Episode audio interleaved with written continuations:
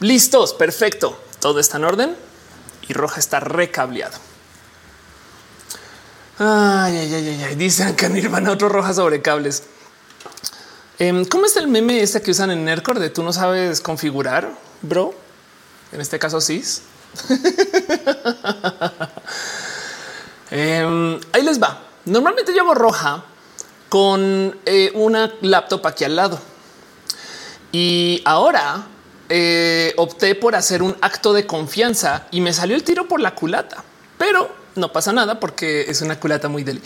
Pero además porque, o sea, les muestro, mi tiro por la culata es tengo ahora la compu allá lejos y me acaba de percatar que no es tan buena idea. Pero de todos modos ya arrancó el show, entonces la va a tener allá eh, y nada, voy a asegurarme que el show no se vuelva a detener a la mitad. Lo más probable es que sí suceda. Pero como este show es dominguero de darnos más cariño de lo normal, pues qué les digo, así las cosas. Así que voy a arrancar el show otra vez. Vamos a hacer que otra vez arranque este show desde ceros, em, no más porque puedo y porque así las cosas. Entonces vámonos a hacer un roja formal. Espero y si algo se explota en el camino, pues no me odien. Por eso es un show casero. Si no hay falla, no es stream.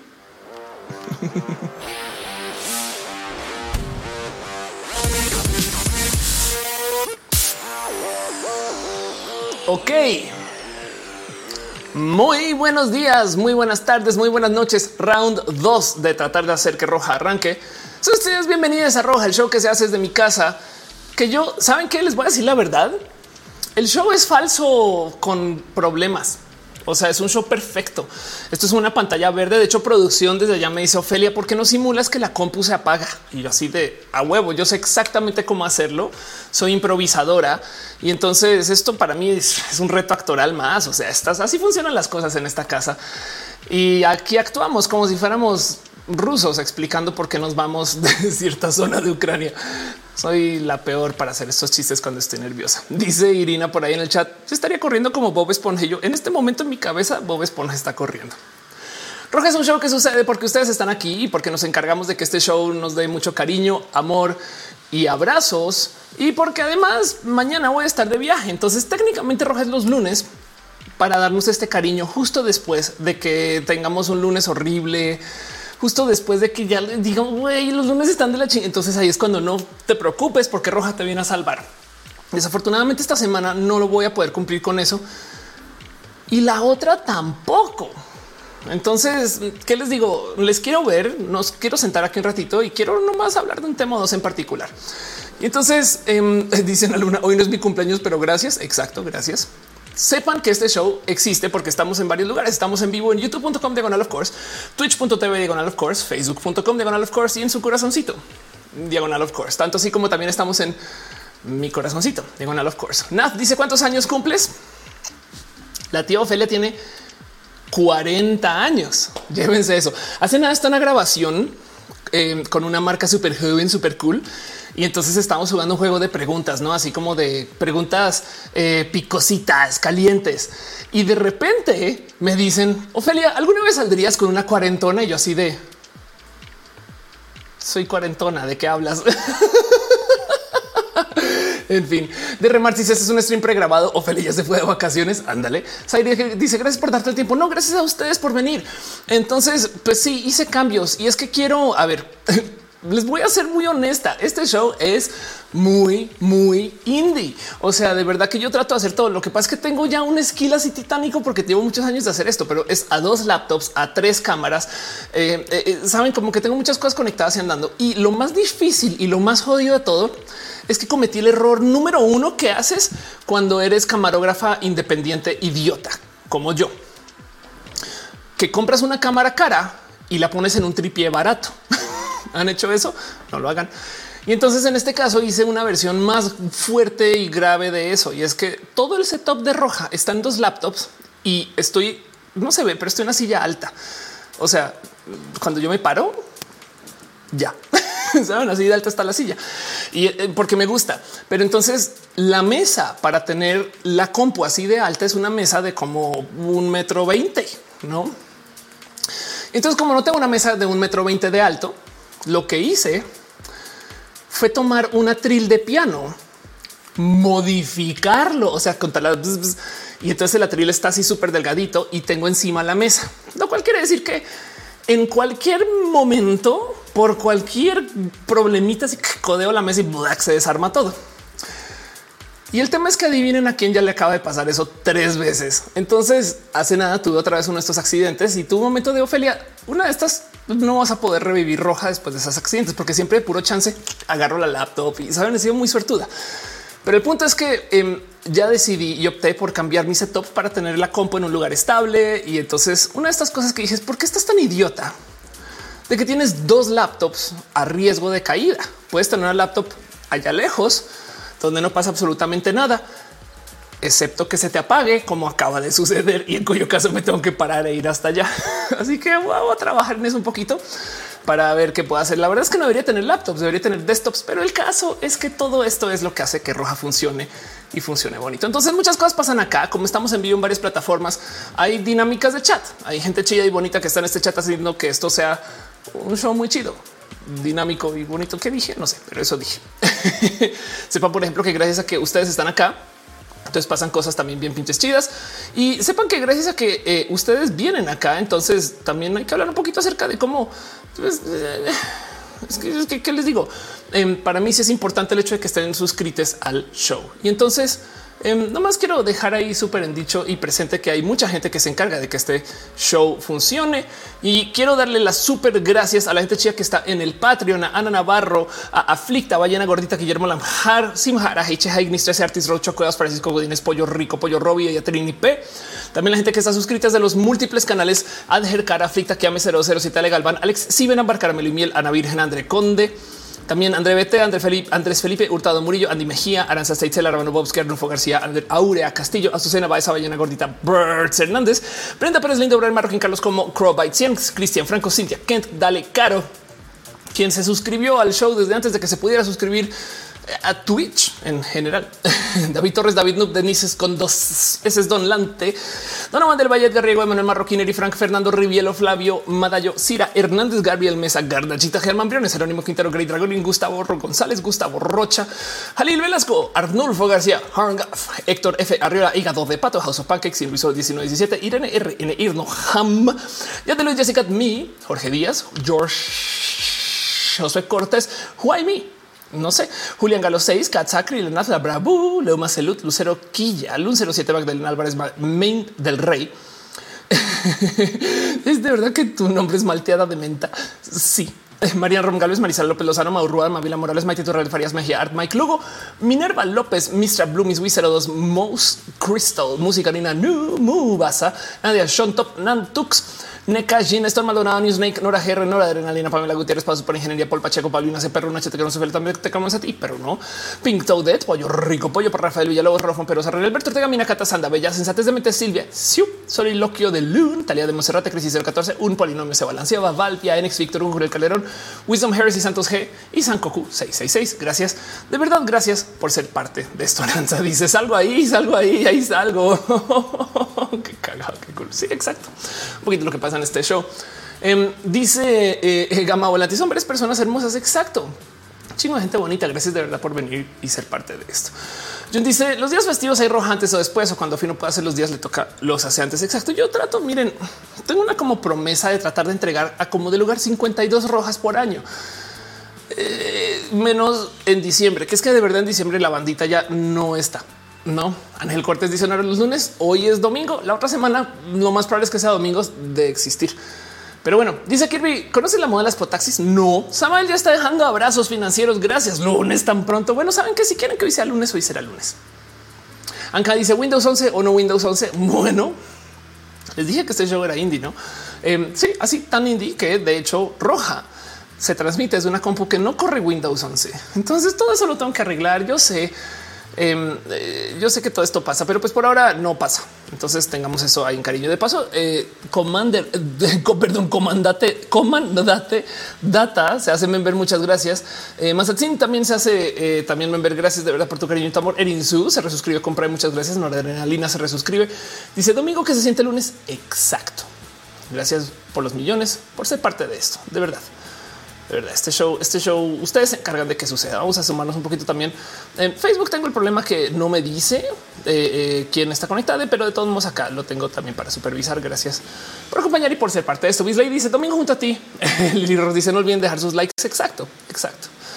Entonces hoy es un día raro, más raro que antes, más raro que lo normal. Es un roja, un roja con problemas. Pero saben que vamos a convivirnos, vamos a darnos un poquito de cariño y amor, vamos a hacer un roja de todos modos, sí o sí, porque no puedo no hacer roja. Saben como que también hay un algo ahí de Ofelia, es que es que podía saltar. Y pero entonces luego tengo un tema de y entonces a qué hora nos damos cariño, saben como como que también hay un poco de pero, pero a qué horas me reúno con ustedes. Tú te dices acá decir una cosa que nunca pensé que podía existir. Un domingo que se siente como lunes. Qué nivel de tristeza es este? Sí, aunque este, pues sí, también hay gente por ahí que es Monday Lover en la vida. Pero bueno, de paso, una cosa que quiero que sepan y que tengan súper, hiper, mega turbo presente em, es que este show también de paso sucede porque hay gente chida en Team Moderación que están cuidando el chat. Un súper abrazo a Caro, a Uva, a Uriel Montes, Fabián Ramos, Mons de Tutix, al hígado de Pato Aflicta y a Gama Volantis, la gente chida que se encarga de que este show exista y suceda. ¿Y qué tanto existe y sucede? No, suena como a consigna de marcha. Existimos porque resistimos. Este quiero que sepan que eh, gracias a, por ejemplo, el hígado de pato que hace streams, eh, hace streams de cosas súper bonitas, bien chidas. Conozcanle, está en su canal y, denle follow o suscríbanse o vayan denle cariño. Eh, eh, el hígado de pato es una persona bien cool desde millones de caminos pero ahí les comparto twitch.tv diagonal hígado de pato. También está caro en twitter.com diagonal dale caro. Eh, quien de paso los miércoles eh, hace spaces este, de abrazos organizados por bandita diversa. Entonces aquí consiguen a caro para cualquier cosa.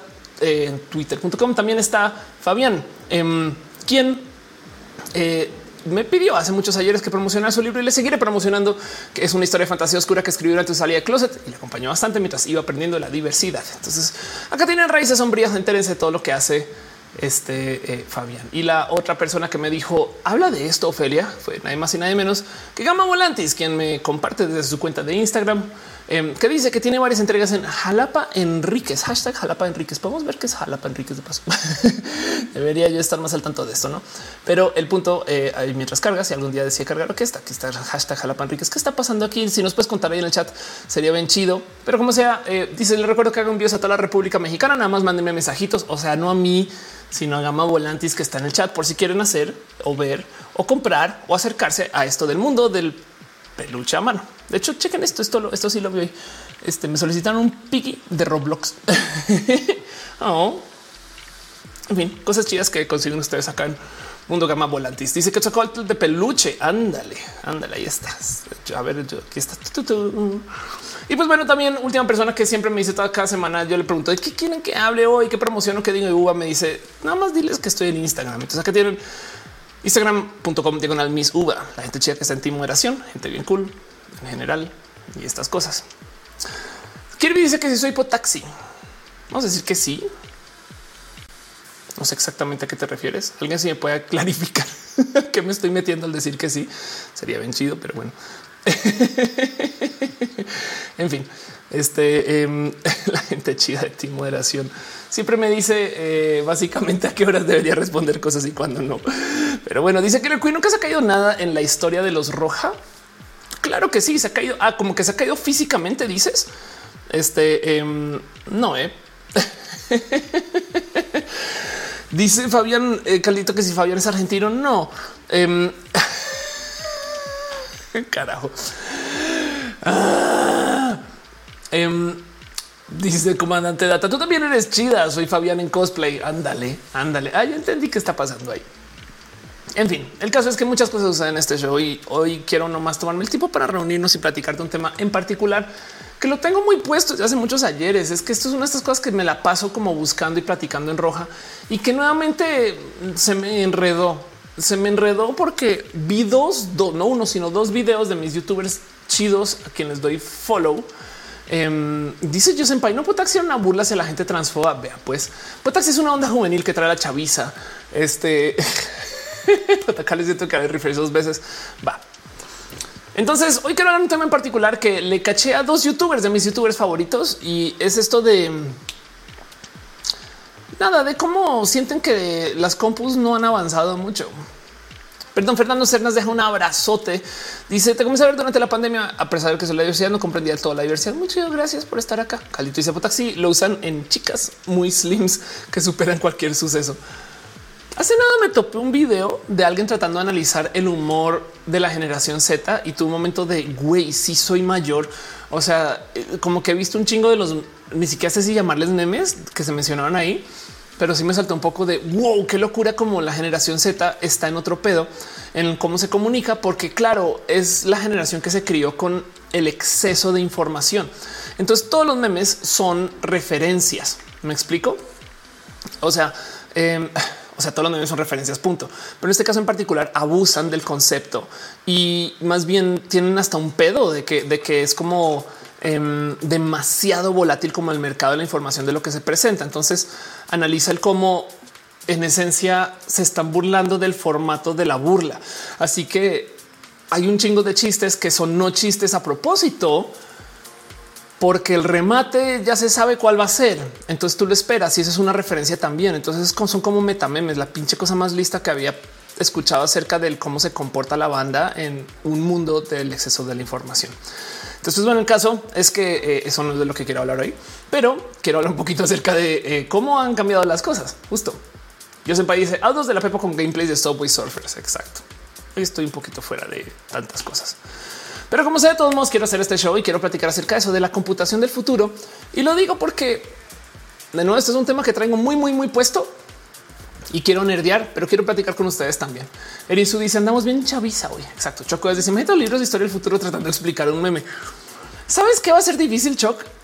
esto debería ser tema para un, un roja. Ok, vamos a guardar esto en, la lista de ideas de roja. ¿Sabes qué sería difícil? Eh, la gente historiadora del futuro tratando de recordar, por ejemplo, que era World of Warcraft, que es gran parte de nuestra historia historiadores del futuro no van a poder recordar. Wow. Craft. Porque si no, luego se me olvida. Porque el tema es que en el futuro, de hecho, hoy, hoy, si tú quieres revivir eh, ahorita que ya está saliendo Overwatch 2, digamos que en cinco años apagan Overwatch 1, no queda un solo servidor. Y tú quieres algún día decirle a alguien, oye, ¿te acuerdas cómo era el primer Overwatch? No hay cómo, no tienes la más mínima idea. No puedes revivir Overwatch. Dice llama Age of Empires. Exacto. Entonces, en el futuro, alguien va a decir, wow, existía una cosa que se llamaba Overwatch. Y lo único que tenemos son estos manuales y memes. Y es como no tienes la, no como que em, hay tanto de lo moderno que se está perdiendo. Pero bueno, doblajes Pepito dice como los arqueólogos con las pinturas rupestres. Exacto. Hola, estoy muerto. Dice hoy debe de ser lunes. Hay rojas o los lunes, por ende es lunes. Exacto. Pero bueno, el caso es que quiero hablar un poquito de esto, quiero nerdear y quiero preguntarles cosas a ustedes. Entonces vámonos con el show formalmente y platiquemos un poquito de esto, porque viene del que me caché a dos youtubers hablando de un tema muy similar y tu momento de oiga, sí, no? Irina dice tener que dar todo el contexto para explicarme como si fueran nuestros abuelos, no Banana no y dice yo quiero un programa de especialistas de avanzada tratando de explicar y entender memes con eso de tacos de Yakult. ¿Sabías Bananoide que yo soy Lady Yakult? O sea, literal, en una época fui lady y es porque osé preguntar que quién chingados consume Yakult. Yo nunca he visto a nadie consumir un Yakult. Hablar de Yakult, sí. Este decir que los ama, sí, decir que no puede hacer sino comer y beber Yakult todos los días con todo, sí, pero nunca he visto a nadie abrir uno y consumirlo. Seguramente porque además lo hacen así de rápido. Pero entonces me quejé y dije, güey, ¿quién chingón le gusta el Yakult? Nadie consume eso. Bueno, explotó el Internet. Vámonos con el show.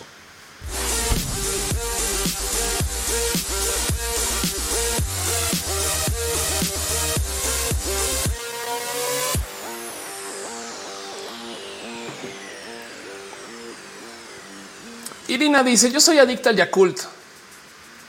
Exacto. No más que nunca te he visto consumir Yakult. Entonces yo no sé si el Yakult es un culto al Yakult. Sí, no sé si existe. Es más, seguro abres el Yakult y lo que hay adentro no es Yakult. ¿Cómo sabemos eso? Erizo dice que estás tomando. Hoy estoy tomando. Esto. No se asusten. no es un comercial. Así es, acaba de perder 32 enunciantes o algo así. Pero en el caso, Oigan, em, uno de estos temas que me gusta nerdear y que veo a cada rato es del cómo eh, la computación funciona con ciertas interfaces muy específicas. Me explico. Em, tenemos este tema donde, em, eh, pues, eh, ¿cómo, ¿cómo, me explico con esto? tenemos este, este, tema donde la computación tiene una interfaz como que muy estándar, ¿no? ¿Y a qué me refiero con eso? que es como sea que le vean, las computadoras serán un teclado y un mouse y una pantalla y bocinas. Y esto se tuvo que desarrollar. O sea, hubo gente que se sentó a literal inventárselo. Y entonces el tema es que en lo que se desarrolla la computadora y el cómo la ocupamos, también ha sucedido que eh, se va cambiando el procesador, que más memoria y demás. Y me topé con un video eh, de nadie más y nadie menos que el señorísimo Linus Tech Tips, eh, que por si no ubican es un gran reseñador, em, quien eh, en algún momento en su video comenta que las computadoras del, por así decir, ayer todavía funcionan, ¿no? Y si un poco de qué. Entonces hace como un resumencito de qué sucedería con si prendemos ahorita una computadora del ayer, ¿no? Y nada, pues la, conecta, la pone a andar, hace pruebas, hace benchmarks y dice, pues güey, dentro de todo, todo se pone a jugar y topa que la compu, vean, a ver si aquí alcanzo a mostrar el clip o en su momento, se pone a jugar un juego, eh, no sé qué está jugando de hecho, pero el caso es que está y medio se alcanzar, está rendereando 60 FPS. Es una computadora de hace 10 años, aún es una computadora cara de hace 10 años, pero de todos modos da un poco de un, pues sí.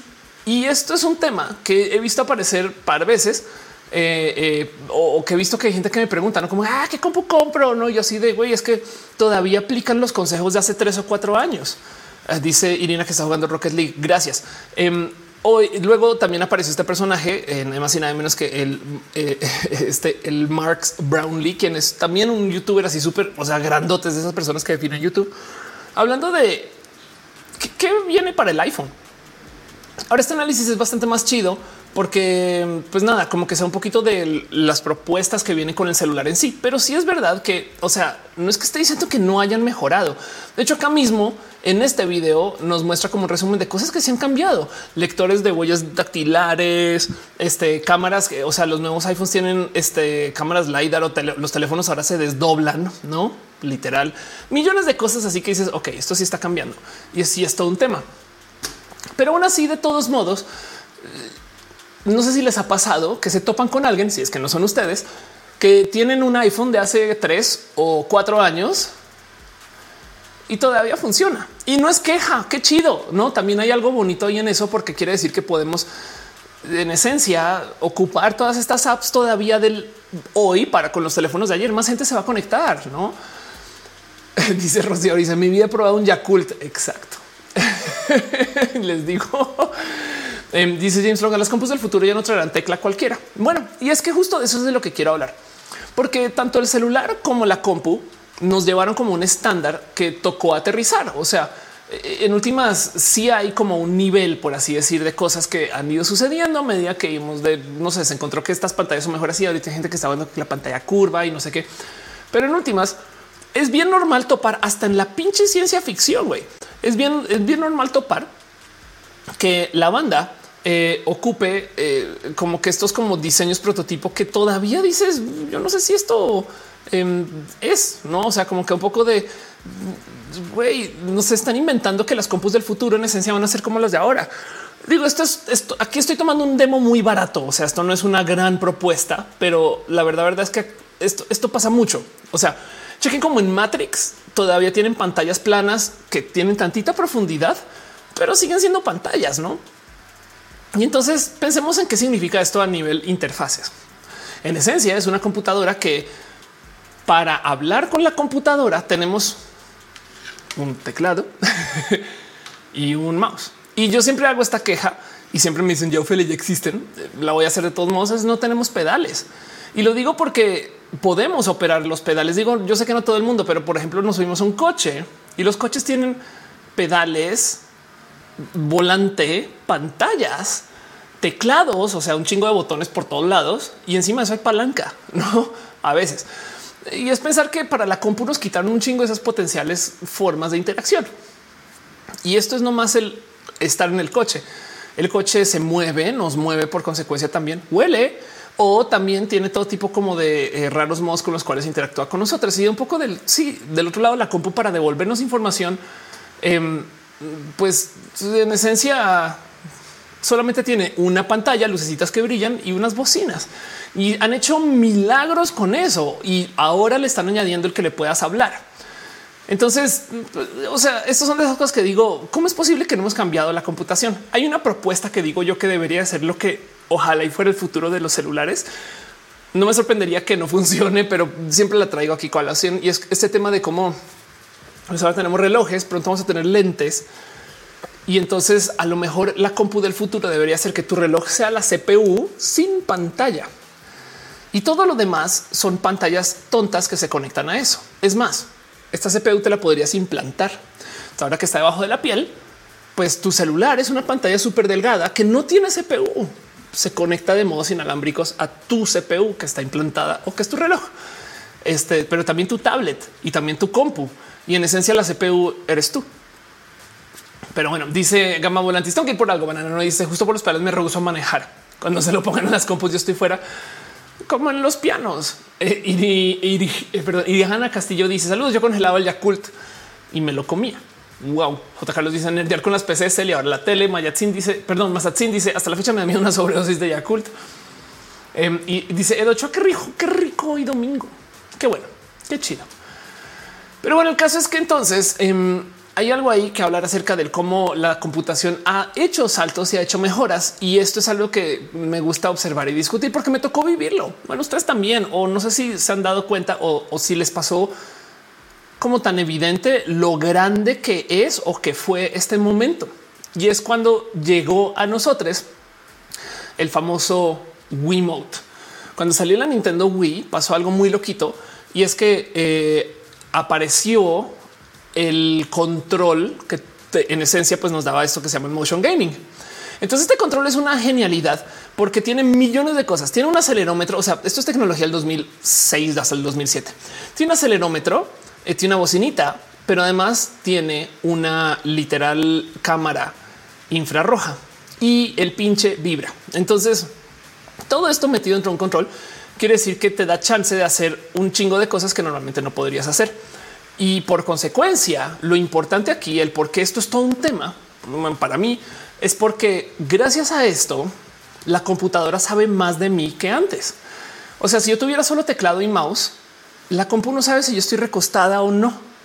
Yo sé que con el control más o menos también, pero el control está dando más información de por lo menos dónde están mis manos. Y entonces ya con eso podemos hacer un chingo de cosas nuevas que no se podían hacer antes. Y es que el tema es que el control era genial porque era muy, muy básico. Lo importante aquí no es que se inventó la tecnología, sino que pinche Nintendo la hizo simple. De hecho, de nuevo, esto era una cámara infrarroja que para la gente que no sabía, se acuerdan que tocaba poner una barrita encima de la tele. Eran dos luces que literal son luces infrarrojas. Es más, por aquí en este video aparece. Aquí está, esta, esta es la barrita. Entonces la barrita tenía dos luces infrarrojas que lo único que hacían era decir aquí está la izquierda, aquí está la derecha y entonces el control mantenía como un rastreo de dónde están esos puntos. Por consecuencia, tú podías hacer exactamente lo mismo con velas. Y entonces había gente que lo hacía, no? O sea, agarraba el control y el control funcionaba perfectamente bien con dos velas ahí puestas. No más que pues Nintendo obviamente no recomienda estas cosas porque habrá quien quema su hogar. Pero el punto es que así de simple fue.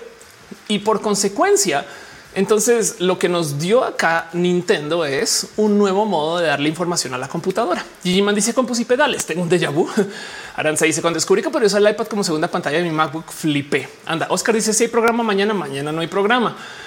Dice Irnoham de Windows que estoy a Windows 10. La compu emitida todavía tiene XP y las de los cajeros, por ejemplo. Caro dice: ves el principio en el futuro terminales tontas porque los procesamientos están en la nube. Claro, también no. Dice Obed, la interfaz que nunca entendí fue la de Cloud Atlas. Cloud Atlas es una analogía de salir del closet. Eh, justo cuando estaban saliendo del closet las hermanas Wachowski.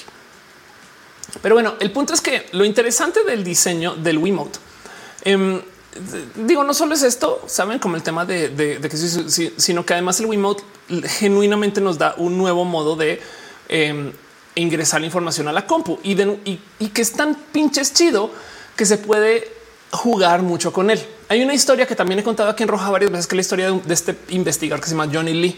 Este video es viejo, viejo de a madres, pero este es un investigador de, o sea, un nerd hacker que decidió tomar el control y hacerlo al revés. Entonces agarra un Wiimote y más bien se pone la barra en la cabeza y el Wiimote enfrente de la tele.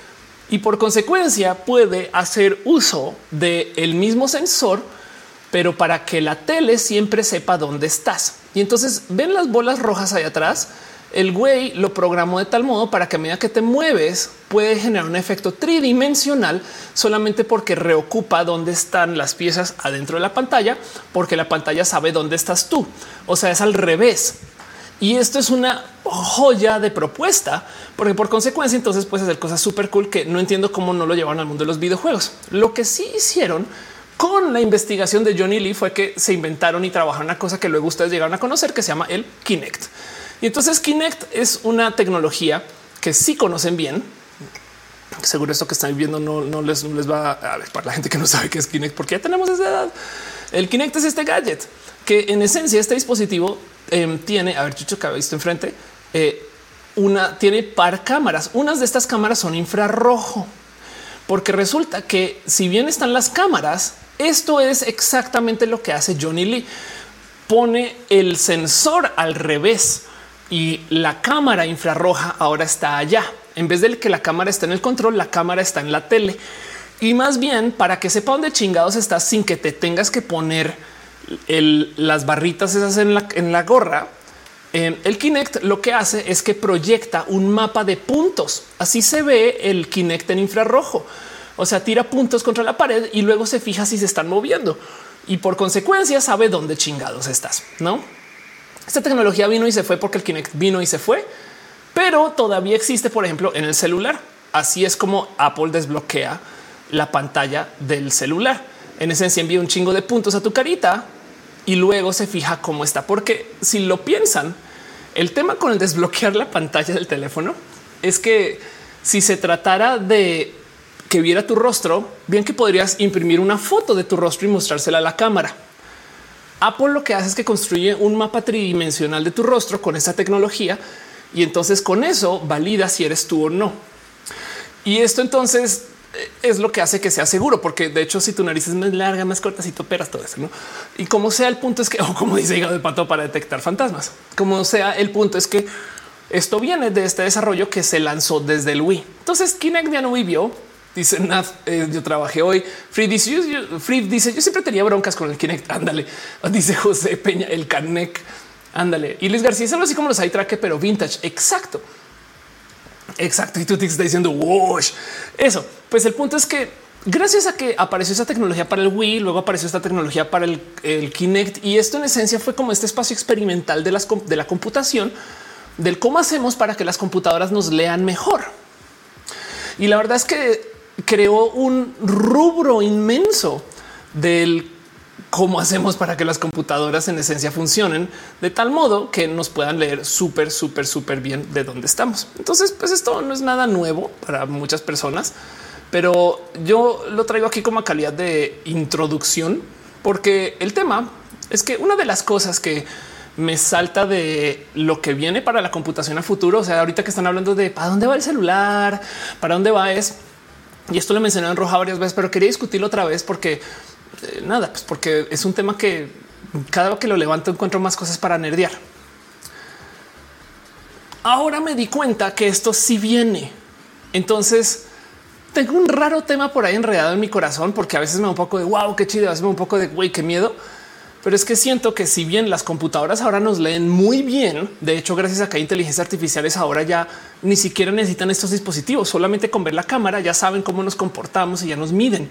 O sea, en el 2009 una cámara no podía detectar que estos son los píxeles de el Ofelia, saben como la figura de Ofelia y del fondo, no?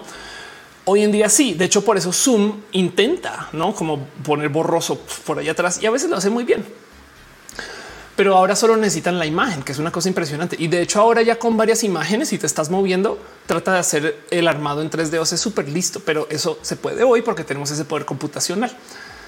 Dice Kirby, el celular va a un lado de mi cama para cargarlo. Sorry, no vuelvo a contar chistes malos. Pero es que dice que incluso las cámaras para estacionarnos en reversa. Claro, también. Ándale, toda la razón. Dice Nat, me suscribí con la tarjeta mi novio. Gracias. J. Carlos dice tú saltos de tecnología porque pobre check. Anda. Y, dice Free, no me lo había imaginado. Todo hace sentido. Gama dice acabo de regresar. Gracias por volver. Pero bueno, entonces el caso es que em, siento que ahora, y de nuevo es algo que he hablado varias veces, pero lo quiero platicar con ustedes porque me di cuenta de algo y ahorita al final les cuento qué fue. Pero ahora nos quedamos con esto. Si ahora las computadoras nos leen súper bien, hace falta que las computadoras nos escriban súper bien. Estoy usando la terminología incorrecta. Mejor dicho, si le podemos enviar información a la compu y la compu puede tratar de descifrar qué está pasando afuera de la compu para procesar esos datos adentro, ahora falta la inversa, que la compu pueda devolvernos información. Entonces, siempre que hablo de este tema, levanto este famoso video que he presentado varias veces em, de los Rhizomatics. Para la gente que conoce los Rhizomatics, em, este eh, espero que hayan ido por su última vacuna porque ya estamos en grupo de riesgo, pero esto fue un grupo que trabajó con aquí en su momento, que es una agencia de marketing en Japón bien chida que se llama Rhizomatics. Conozcan, son artistas, hacen cosas bien cool. Y el caso es que aquí esto, esto es viejo, no saben la fecha, ese video 2008. Aquí están investigando el ponerse electrodos en la cara en esencia, estos movimientos no los está haciendo a conciencia. Estos movimientos es una computadora moviéndole la cara a este güey. Y el por qué alguien se quisiera electrocutar el rostro en favor de la ciencia, pues me rebasa, pero el caso es que eso hicieron y los Rhizomatics hacen estas cosas. Y es que el tema es que esto se puede hacer. La pregunta es cuánta corriente hay que enviar, por qué, cuándo, dónde, cómo se cablea y estas cosas, ¿no? Y justo esto es el cómo se ve que una computadora te devuelve información. Dice J. Carlos, hay una app de paga que promete corregir tu ortografía. Nat dice dejen sus piñas en forma de like. Aflicta dice dejen su like. Muchas gracias. La otra esta tecnología podría utilizarse para personas con ceguera. Sí, Gama dice qué miedo que me ande pinchando la cara total. Y es que el tema es que, a ver, los haptics, que es el cómo se llama esta tecnología, el que la computadora te dé información a ti de lo que está pasando adentro, es tecnología vieja, aún en el mundo de los videojuegos. De hecho, en el Nintendo 64 se inventaron esta cosa que se llama el Rumble Pack que esto ya es estándar en todas las consolas de juegos. El Rumble Pack es literal que tu control vibre. Antes del Nintendo 64 esto era inédito. Esto de hecho, si mal no recuerdo, lo presentaron para Star Fox. Eh, o Donkey Kong, no voy a decir Star Fox, pero el punto es que esto que el control se mueva, no hay que no manches, me están disparando todo eso. Eso antes no existía y eso se le llama haptics, que no sé cómo se llama en español eh, y no quiero buscarlo, aunque podría, porque las traducciones son horribles. Es como esto que la tecnología wearable en español se dice la tecnología ponible. Pero el punto es que los haptics han fallado horriblemente luego de un millón de intentos de que todo se ponga a andar. Por ejemplo, a calidad de este tipo de desarrollos y tecnologías, esta es una tecnología que me asombra que no se ocupe más. Em, de hecho, si se fijan, esto está en Disney Research, pero eso se llama EM Sense. En esencia es eh, un brazalete que se conecta, por ejemplo, a tu reloj y según el que agarres y que con qué fuerza y qué señales eléctricas estén pasando por tu mano o qué sonidos estén haciendo, él puede reconocer qué chingados está pasando. O sea, esto es una locura. Chequen esto em, con esa tecnología. Eh, que de nuevo es un brazalete, tú agarras la puerta y él dice agarraste la puerta, güey. Em, entonces tú agarras, eh, agarró el trackpad. Ok, agarra esto y literal ahí dice es un Dremel, güey.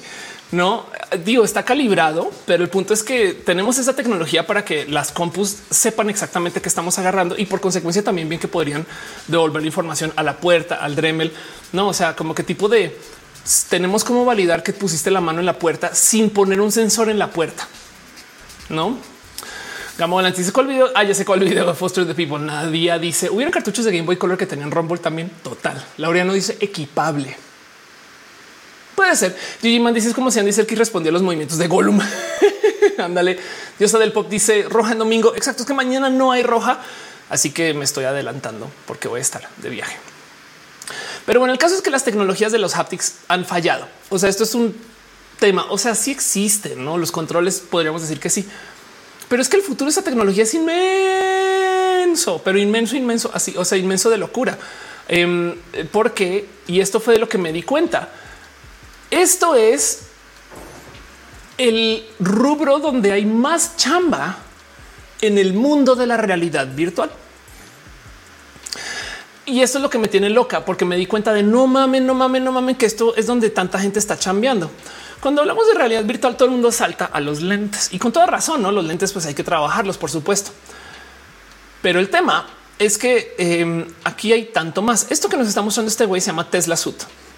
Nada que ver con Elon Musk, más bien tiene que ver con literal Tesla. Son fans y entonces agarraron el nombre. Supongo que luego Elon Musk les irá a demandar, pero bueno, el caso es que el Tesla Suit es un traje que te aprieta en millones de puntos sensoriales. Em, o sea, pueden ver que aquí te aprieta, aquí te aprieta, aquí te aprieta. Cada que vean como un pad te aprieta. Y por consecuencia, entonces tú tienes millones de modos de interactuar con las cosas y sientes que te pueden agarrar o te pueden mover el brazo un poquito. Y gato de pato dice cada día más cerca al mundo de Ready Player One. Y entonces el tema aquí es pensar un qué chido tener estos otros modos de interactuar con nuestra tecnología porque si volvemos al tema de teclado, mouse y pantalla, si tenemos también traje, entonces podemos hacer cosas raras, como que por ejemplo me llega una notificación y en vez de que suene plink, es me aprieta, como Gama Volantes dice que va a suceder en el chat. Como que yo siento que no tiene que ser todo el suit, puede ser nomás un brazalete. Si el brazalete me aprieta un poquito, yo es de ah, no mames, me llegó un mail, no? Dice Mauro, me gusta más en domingo. A mí también, pero los lunes son los días que más sufrimos. Entonces por eso se hace los lunes, pero si no, el domingo es bonito día. Leonora dice así que ahora era en domingo. Sí, la próxima semana de serlo será en domingo. Pero bueno, entonces el caso es que em, hay tanto ahí que podíamos hablar o decir o, que podemos ver acerca de para dónde va esta tecnología, porque esto va a ser mucho más que solamente que te vibre el control. Em, entonces eh, eh, eh, chequen como por ejemplo, digo en este caso en particular, esto, es una aplicación literal FIFAs, pero pues sí hay gente que está desarrollando eh, esta tecnología para que puedas tener jerseys y, los jerseys en esencia te notifican cuando hay un gran partido. Entonces lo tienes puesto y te dice ya arrancó y no suena literal que vibra. Fernando se si te un correo de trabajo, te aprieta el estómago. Pues la neta, sí, Cama Volante dice que nos vibre el ¿Qué dijiste, güey?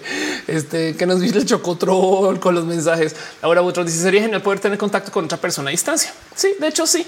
Em, o la otra que también me gusta mucho es considerar que si bien esto no es este tipo de tecnología, pero esto existe, hay ropa con calentadores, ¿no? Eh, literal calentadores. O sea, estas ropas tienen baterías eh, y, pues si necesitan, ustedes pueden calentar sus piecitos, sus manos o, o literal su ropa. Entonces ahora imagínense conectar esto con una suerte de sensor que puede ser tanto un sensor que se controla desde una app como puede ser un sensor que se controla con el clima.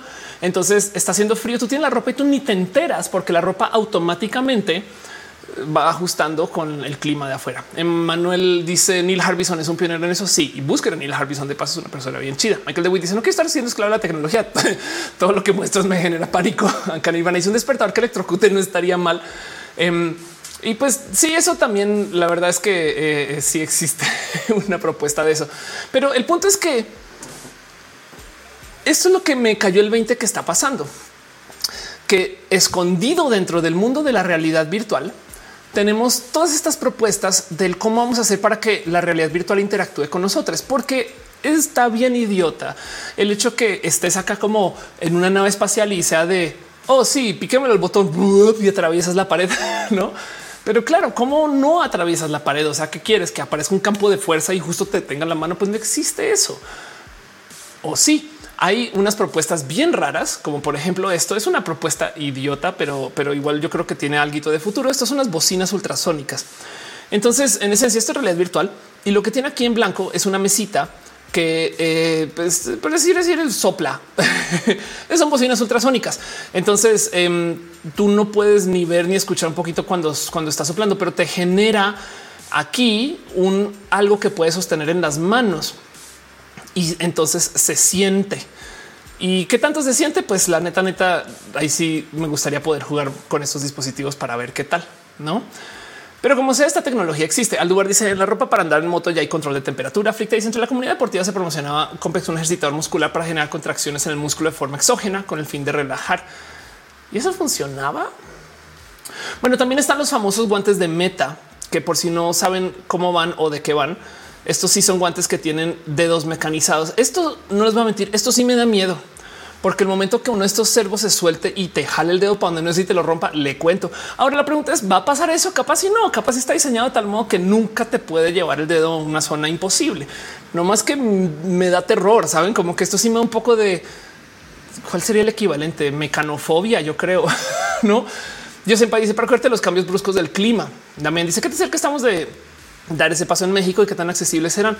Pues lo único que te puedo decir de la tecnología es que si no es accesible hoy será accesible en cinco años. Es lo que pasa con los celulares, no como que sí estoy de acuerdo que por supuesto es el problema de la tecnología que cuando sale o cuando lanza, pues güey, quién puede comprar los pinches las computadoras de Apple de hoy, pero del otro lado hay que pensar que gracias a que la tecnología se devalúa, entonces esta tecnología cuando ya no sea la de frente se va a poder conseguir. Sabes, es triste pensarlo así, pero pues digo, o sea, a donde voy es a que va a llegar porque va a llegar.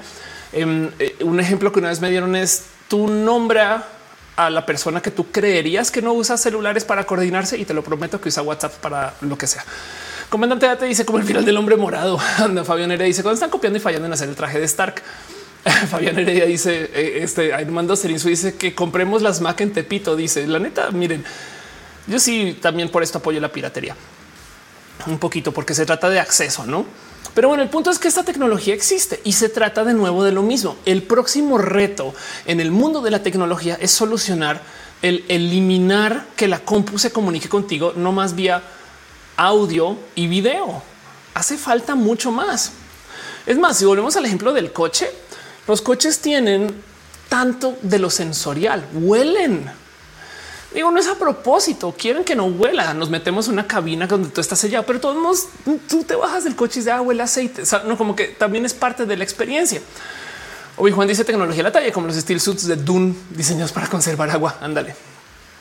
Entonces hay algo ahí como que siento que quería platicar porque me di cuenta que dentro del VR estamos hablando solamente como si el VR fuera, le dices como no mames, es una serie de tecnologías que trae un paradigma inmenso del qué vamos a hacer para solucionar el problema de que la tecnología nos hable de vuelta, porque hay millones de propuestas, hay millones de cosas que pueden suceder raro. O sea, pensemos en ese Tesla Suit.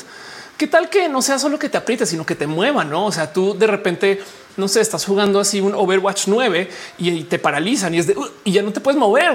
No jugarían ustedes un juego así. Y lo digo porque se ah, dijeron el chiste de los toques, pero pues sí, la verdad es la verdad es que eh, si existe una propuesta, esto es un, traje que literal sí te electrocuta. O sea, este en particular es bastantes veces más agresivo y si te tumba. güey. O sea, está diseñado para que te taisere de modos ligeros porque alguien quiere eso em, y busca justo que em, en, esencia tú te puedas conectar con el juego, por ejemplo, con mucho más vértigo. Banana no dice si sí, vamos a decir grandes con para el del gusto en realidad virtual. Pues sí, esa es la propuesta de Meta. En esencia, Meta está dejando que la gente desarrolle todos estos dispositivos para que se conecten a. Dice no me abuela antes en una alberca. Este y dice Anka Ofelia, Ofelia apoya la piratería. Claro que sí. Hay que, hay que, hay que eh, así las cosas. También apoyen a la gente que hace contenidos independientes o que hace productos independientes. El caso yo siempre dice jugar los encantados en línea. Eri Frank dice jugar yo con golpes eléctricos según los puntos de vida que te quite una carta. Pues la neta, em, o del otro lado, miren, saben que guarden esto en su corazón porque esto va a pasar un día. Se los juro, va a pasar. Es un hecho. Si esta tecnología se vuelve popular, la de darte los toques, alguien, o sea, va a ser una persona quizás en México, pero alguien va a ser al güey de los toques, toques, toques, toques, toques online en meta. O sea, se los prometo. Saben cómo que un día alguien va a ser eh, para la gente que no sabe que estoy hablando. En México hay a veces en lugares turísticos o en lugares donde hay gente que está dispuesta a pagar por esto, playas y así. Em, gente que llega con eh, de estos dispositivos que tú agarras y te electrocutan y la gente paga por eso, porque así somos. Pero es que esto es México. En México la gente ve la comida que te hace daño y dice, ay, qué delicia. No es como, no manches, esta comida me va a quemar la boca. Uf. Nelly Daily dice cientos de personas descubrieron su fetiche con los toques eléctricos. Ándale. bueno, no dice toques como si fueran los zumbidos del antiguo Messenger. Pues sí, pero bueno, el punto es que esta tecnología es inmensa y esto es súper, súper, súper profundo, porque en esencia, si esto se deja crecer, em, esto es una pregunta compleja. E, en esencia, el que desarrollemos tecnología, tecnologías hápticas, eh, implica que si tuviéramos acceso suficiente a estos dispositivos que nos proyectan estas piezas virtuales de al modo que los podamos sentir. Entonces ya no necesitaríamos objetos físicos en algunos casos, no? O sea, con esos teclados virtuales o bueno, con, pero con esos guantes podríamos una forma de teclado virtual que vemos con la cámara, perdón, con el visor y una camarita quizás. Y entonces podríamos no tener un teclado. ¿Hace sentido eso? O sea, esto es, esto es deep. Hace nada alguien me dijo y saludos si estás aquí en el chat que está en realidad virtual aprendiendo a ser DJ porque no también pues, seguramente porque se lo gastó comprando un setup de realidad virtual, pero porque no tiene una tornamesa para aprender. Y lo chido es que tú puedes como que jalar varias tornamesas en este tutorial en línea, pero por consecuencia entonces está jugando ahí. Y el tema es que si pudiera sentir eso, en esencia podría no necesitar la tornamesa. Y ahora podríamos conectar eso con esto. es tecnología actual. ¿eh? Conectar eso con tornamesas o un sintetizador de tornamesa real. Me explico. O sea, como qué tipo podríamos en realidad virtual crear un dispositivo que nos deje hacer una fiesta y digamos que sobre la marcha es ah, sabes que necesito un componente nuevo y lo conectas ahí y luego una computadora nomás emula todo eso de todos modos porque es generación virtual. Wow, esto es deep. O sea, saben como que es una propuesta chida. Dice Kirby los trajes de toques como si fueran los trajes furros. Ya me vi. Frick dice me jugando meca con esos controles. Eso también, no? Eh, o piénsalo de este modo. Eh, si un juego te electrocuta cuando pierdes, juegas con más cuidado. Jun dice hay baterías, o sea, un instrumento que son eléctricas que parecen como estufitas y solamente sirven para practicar. Ándale, sí, total. Nunca había escuchado a alguien de presentarlo como estufitas, pero sí. Fernando se nos deja un abrazo financiero. Muchas gracias. Dice la agencia de viajes donde trabajo presentó un programa de TV Japón. Los toques, toques. Presentó a un programa de TV de Japón los toques toques y ahora no los tiene la menor provocación. Sí, claro, por supuesto que en Japón van a decir sí, eso es perfectamente normal y, y en México saben lo que hacen, no? O sea, por supuesto que han de ser personas expertas, no? Eso me da mucha risa. Kirby se chance que la gente que toma los juegos más en serio van adelante. Exacto. De hecho, ahorita está pasando algo similar ¿Cómo se llama este juego? Eh, Tarkov se llama. Eh, si mal no estoy, a ver, no, vamos a googlear eso. Es que estoy tan retirado del mundo del gaming. Gente que, que sí gamea, sí me puede corregir. Em, pero es que eh, si Escape from Tarkov, em, Tarkov es un Escape from Tarkov es un juego donde si pierdes es de muy alto riesgo. En esencia pierdes todo, no? Y por consecuencia, entonces te cuidas mucho, mucho, mucho, mucho más. O sea, como que es un poco no mames, güey, me va a pasar algo. Entonces vas con mucho más cuidado porque entonces el nivel está por ahí arriba y por consecuencia cambia la dinámica del juego. Rubén Vázquez dice cómo le explicaremos a los aliens que existe un señor de los toques. no respondió y se pone primero de una réplica medianamente funcional sin detalles y usarla con VR. Ándale. Aldubar dice cuando tengamos todo eso para ti Navidad y Miguel Bosé se van a matar de miedo.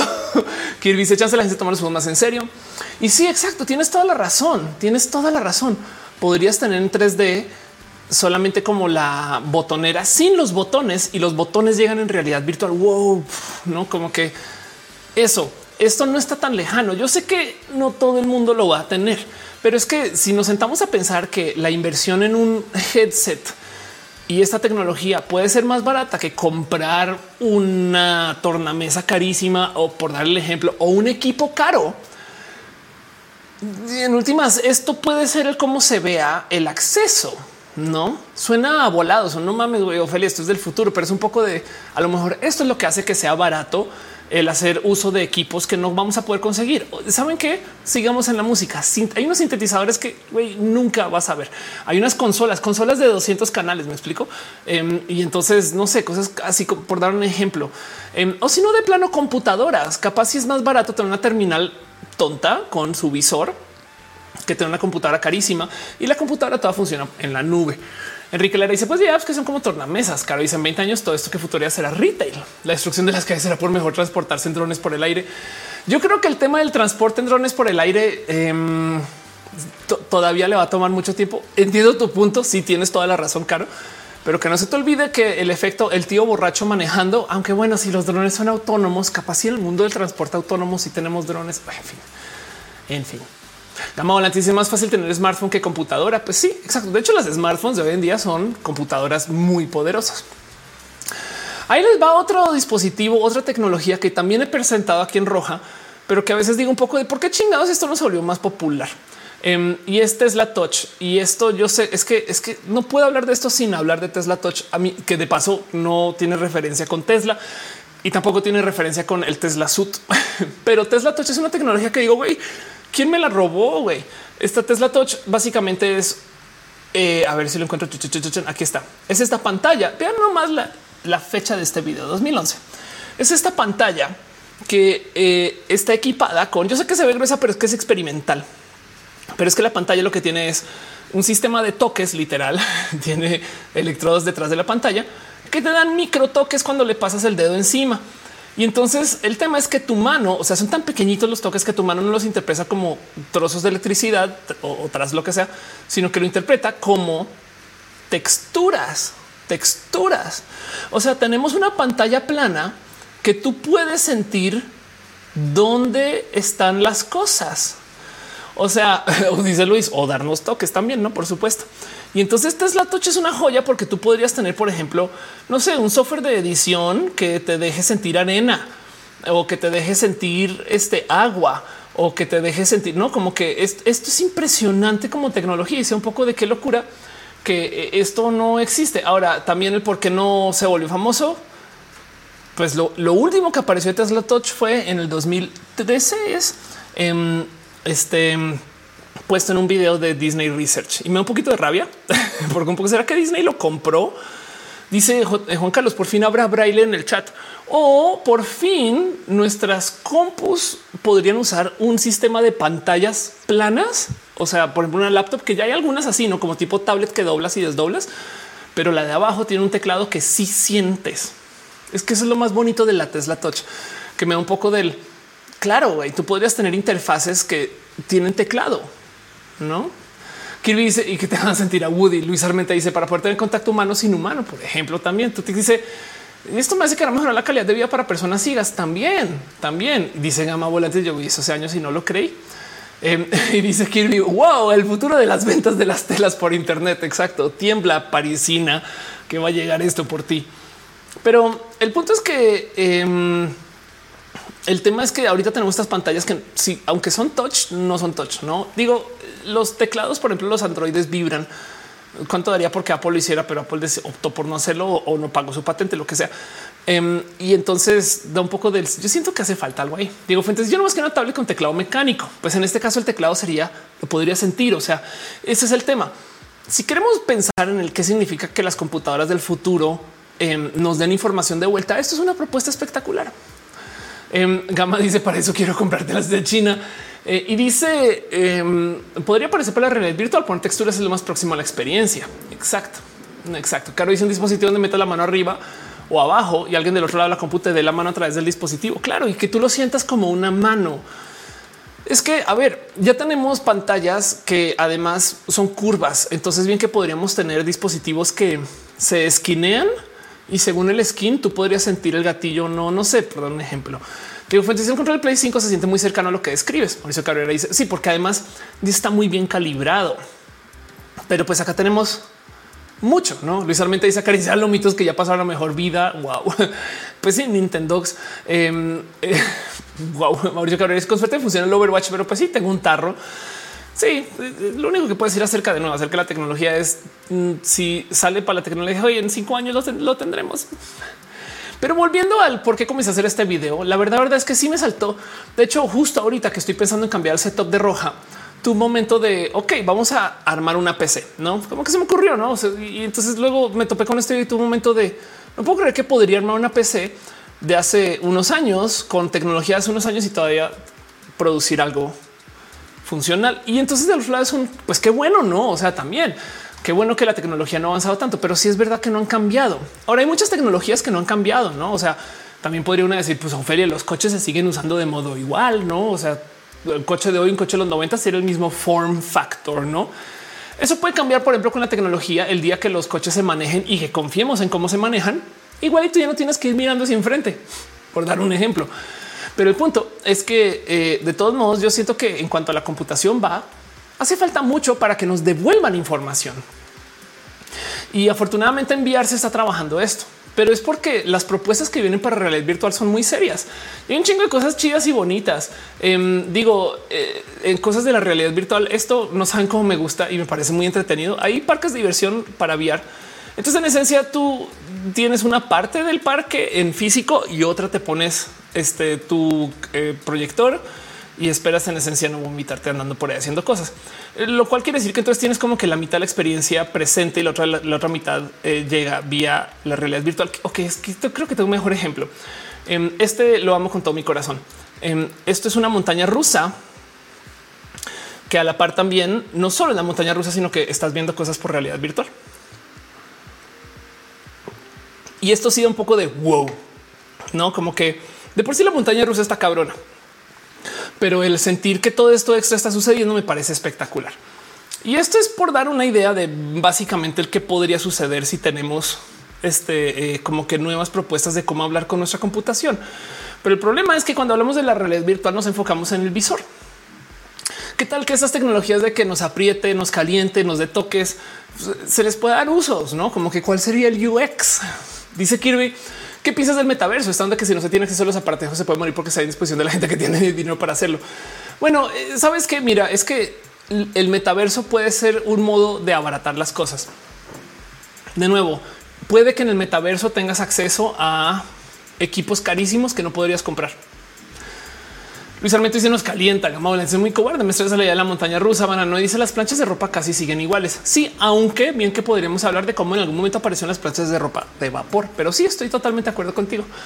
Em, dice también ¿qué tanto crees que afecta el aislamiento social? Yo creo que esto va a hacer que la gente se conecte más porque es como este cuento de que mi familia es muy unida. Tenemos muchos grupos de WhatsApp. A lo mejor si mucha gente se conecta a Meta, tanto así como las redes sociales, más gente se puede conocer. Si nos dice, creo que salen unas gafas con unos sensores para la boca. José Peña Durán dice, fue la chica que mandó una violación de acoso en el metaverso. Fue totalmente cierto. Em, fue acoso, no la violaron, pero más bien sí, justo un güey la acosó en el metaverso y resulta que el metaverso no tiene reglas para eso. Kirby 474 dice me vamos a la montaña rusa virtual como los troncos locos en la feria. Aunque me dice envío por ahí un simulador del equipo de maniobras de Shingeki no, no Kyojin. qué chido, qué, qué chido eso.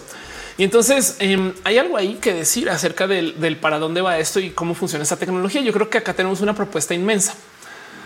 Ahora, la propuesta que yo veo más presente con esta tecnología que sí necesita que nos devuelvan información es la que tiene que ver con la telepresencia. David dice, se dan impulsos eléctricos para simular texturas, ¿por qué no usar impulsos similares para estimular los nervios ópticos y ver cosas? Exacto.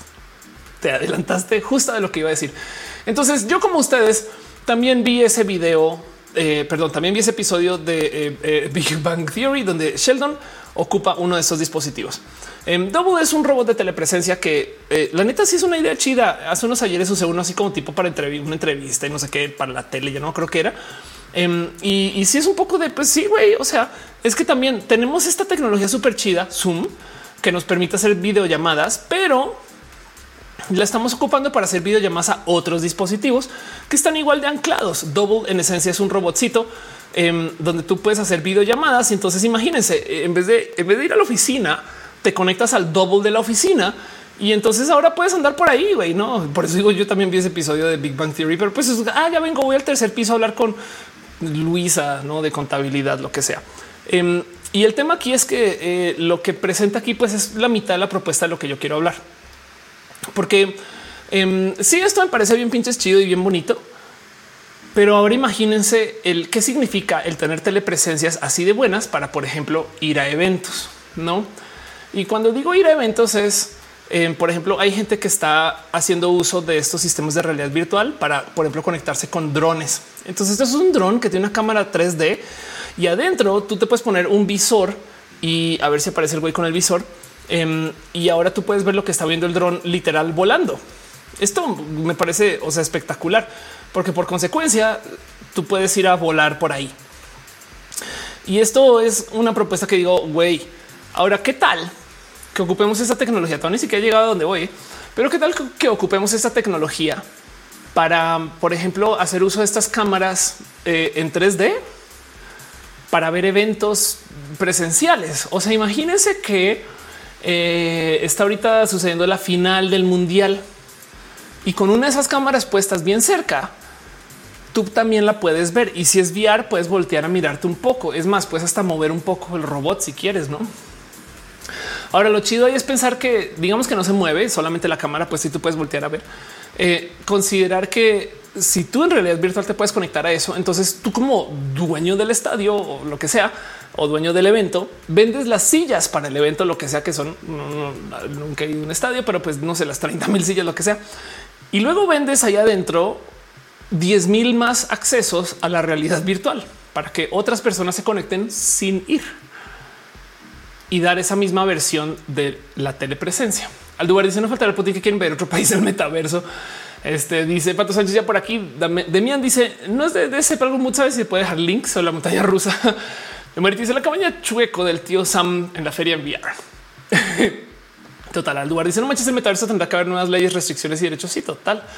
Eh, que en este caso serán las de Facebook. Kirby se permite, déjame algo más chaparrito. Listo. Hablemos de los objetivos. sí, claro, total. Si nos dice si beso de realidad virtual está interesante. Daniel Valle dice community lo hizo primero. Al lugar este ya habías hablado del Putin y dice Luis Armenta, ver a Beyoncé de mi casa enviar. Quiero. Sí, total. Pues entonces ahora conectemos todo esto, porque a donde yo voy es un imagínense no solo ver el concierto, sino sentir el concierto. Y yo creo que esto justo le habla a cómo nos hace falta dispositivos que nos devuelvan información. Porque esto en el caso del concierto, pues bueno, hay una propuesta. Hay otra que está evidentemente está muy a calidad de debate, pero pues es que tenemos Neuralink. Neuralink en esencia es eh, una tecnología que quiere hacer mucho más fácil de, de llegar y de comprar y de accesar y de contratar esos dispositivos de lectura de cerebro. Porque el tema es que si bien esta tecnología existe para leer información del cerebro, también se podría trabajar para escribir la información al cerebro, lo cual deja un chingo de, o sea, el momento que Neuralink quiere enviar spam a nuestro cerebro les cuento. Pero la idea es también que de cierto modo tú puedas recibir información. Y es todo un poco de wow, qué locura que existe investigación en este sentido, pero además en últimas es lo que quiere Neuralink que suceda, ¿no? Lo cual entonces nos pone acá a pensar un poco el cómo será este futuro donde fuéramos a un, no sé, partido de fútbol o a ver Beyoncé con uno de estos dispositivos. Porque el tema es que si logramos conectarnos a que podamos sentir el evento o que llegue directo gracias a Neuralink estas cosas, pues bien que también nos pueden hacer sentir cosas que ya pasaron. O sea, bien que podríamos ver ahorita eh, eh, si se hubiera levantado la información en su momento, por ejemplo, eh, este, no sé, e, ese concierto de Michael Jackson, donde el güey sale, creo que es encima del anuncio Pepsi, una cosa, saben como que sí, un poco de un bien que podríamos reconstruir eventos del pasado y todavía vivirlos. Total recall. Mana no dice nos van a poner comerciales en la vista. Que dice Rey, yo tengo demasiados problemas de ansiedad para que me pongan algo más en la RAM o que dice, pero eso las cámaras 360 existen desde hace un buen. De hecho, ya lo han dejado hacer porque no me, porque no ha pegado la. Ah, lo han dejado hacer porque no ha pegado lamentablemente. Visualmente dice el metaverso. Ahora leyes las de Facebook. El metaverso le pertenece a Facebook. Entonces es lo que es de Mian dice empatía 2.0. Diga de pato dice los conciertos en México, donde te cae el cielo hasta lo que no. Nadie dice para accesibilidad en convenciones está interesante. Exacto. Y Gama dice ansiedad por dos. Entonces cierro todo este tema con ese pensar de cómo em, siento yo que miren, yo he dado varios consejos en roja acerca de para dónde va el futuro. Uno de estos es, y se los vuelvo a compartir, el si quieren que eh, el futuro les dé trabajo, busquen trabajar en tecnologías que validen la verdad. Lo que sea que signifique eso, la verdad no se puede bajar un algoritmo, entonces toca hacer millones de trucos, mañas y demás, ¿no? O sea, un emprendimiento que lea las noticias y diga esto es fake news, eso podría valer oro. Pero el problema es que es muy difícil de tipificar, entonces toca hacer un chingo de chamba. Validar la verdad también puede ser, por ejemplo, certificar. De verdad esta persona aprendió a programar en PHP, ese tipo de cosas. Pero del otro lado, esto es otro consejo que les dejo, que otra cosa que viene a futuro es el hecho de que las computadoras, pues las computadoras también nos van a hablar. O sea, ya le aprendimos a, hablarle a la computadora. Y entonces de lo que quería platicar con ustedes es de qué tecnologías vienen para que las computadoras nos hablen a nosotros. Y esto yo siento que es un espacio inmenso de desarrollo, pero inmenso. O sea, eh, eh, siento que hay, algo ahí como por ejemplo, o sea, el Tesla Sud lo veo y lo veo y lo veo y lo veo porque tiene millones de aplicativos y millones de usos justo en realidad virtual, pero pues también la verdad, verdad que está el comercial de Tesla Sud. Pero la verdad, verdad es que también le veo cosas ligeras a Tesla Sud que digo, pues si en últimas este, esto, esto también lo podría como ocupar. O sea, la neta, yo sí podría tener un brazalete, un Tesla bracelet que me dé una notificación silenciosa apretándome la mano. Saben como que, como que si me da un poquito de yo, yo creo que aquí hay algo ahí que eh, podría ser. Y además del otro lado también te lee de vuelta, no levanta información biométrica, lo cual lo hace de varios modos más seguro. Nat dice Ray Player One. Exacto. Y de Pato dice justamente en Horizon Forbidden West una persona había hecho su riqueza a partir de un programa que hizo para validar arte y de ahí se expandió a otros terrenos. Jorge, si es que conocer el tráfico de gatos en un mundo con realidad virtual para todos. Ándale. Dice y Juan Carlos Neuralink será el eterno resplandor de una mente sin recuerdos. Y la verdad es que hay que ver qué pasa con Neuralink. Ahorita se, se topó con todo tipo de problemas Neuralink. Entonces se va a demorar. Fabián dice en China está en la vanguardia de tecnología eh, conversacional, reconocimiento y sintetización de voz. Han estado implementando un montón de interfaces por voz. Fíjense que las interfaces por voz no son tan buenas porque son muy lentas. Son buenas, o sea, son chidas, pero em, a ver, piensen ustedes en cualquier escena de Star Trek Shot. Cuando el capitán le va a decir algo a la computadora, es complejo. Computadora, muéstrame un mapa de lo que está sucediendo en este momento en el sector G32 y márcame dónde están las naves espaciales amigas y las enemigas.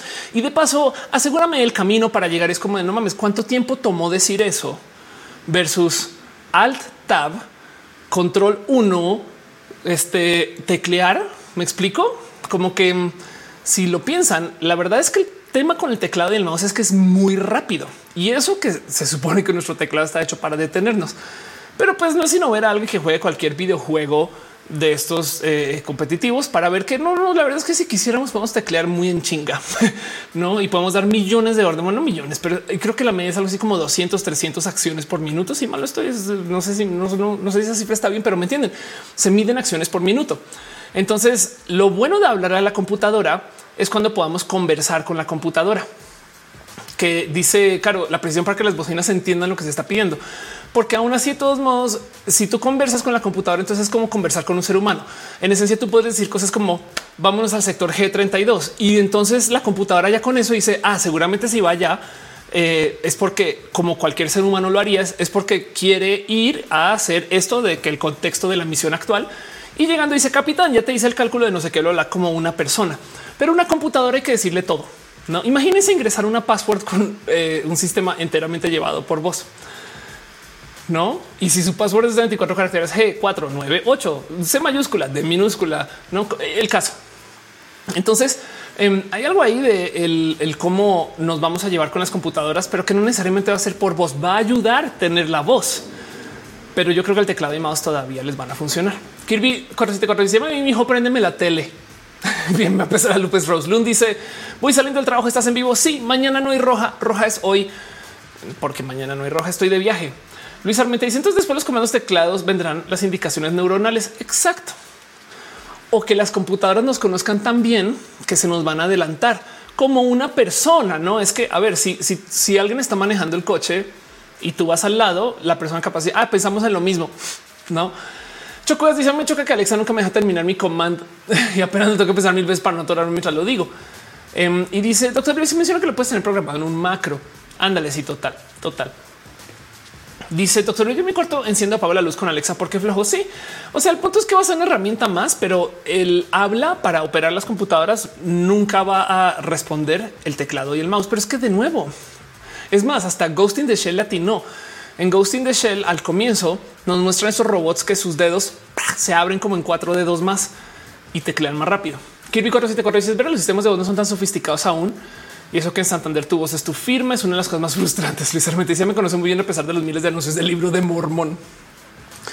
Pero como sea, el punto es que hace falta información de vuelo. O sea, imagínense, déjense un despertador que te dé toques, un despertador que te saque de la cama que con algún traje o con algún mote te levante, no? Morro Castroso dice: Bueno, yo creo comandos como el de Alexa modo sexo y te cambia el color de la luz, prende la tele, te pone un sí. O sea, dice Luis, y si no me responde, sí, la verdad es que se puede optimizar, pero es más rápido. A ver, cambiar el color de la luz, prender la tele y poner un playlist mamalón. Pueden ser tres botones pic, pic, pic. Toma menos tiempo eso que decir Alexa, modo sexo. Gibran Rivera dice: No me da cuenta que tienes hoy fondo virtual. Hoy tengo un fondo virtual. Exacto. Este fondo no es real. Dice Luis Almenta y si no me responde, entonces hay algo ahí, porque además saben también qué puede suceder si las computadoras nos comienzan a hablar de lo que sea que signifique eso. Si los haptics se vuelven así de buenos, puede que nos podamos deshacer por fin de las pantallas. porque las pantallas nos dan información que ocupamos para fines muy específicos, pero hay unas cosas que a lo mejor no.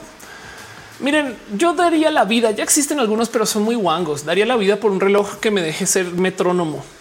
Yo sé que ya existen, pero son muy guangos. Eh, no más porque las propuestas son muy débiles. No, yo, necesito, yo necesito cuando estoy tocando sentirlo. güey. Dice Aldubar un traje para que la compu levante, te bañe mientras sigues dormido. La neta, sí, doctor. dice pues un stream deck con un botón para cada cosa y listo. Y Rosas dice como los supersónicos de la cama a la regadera. Ándale, total.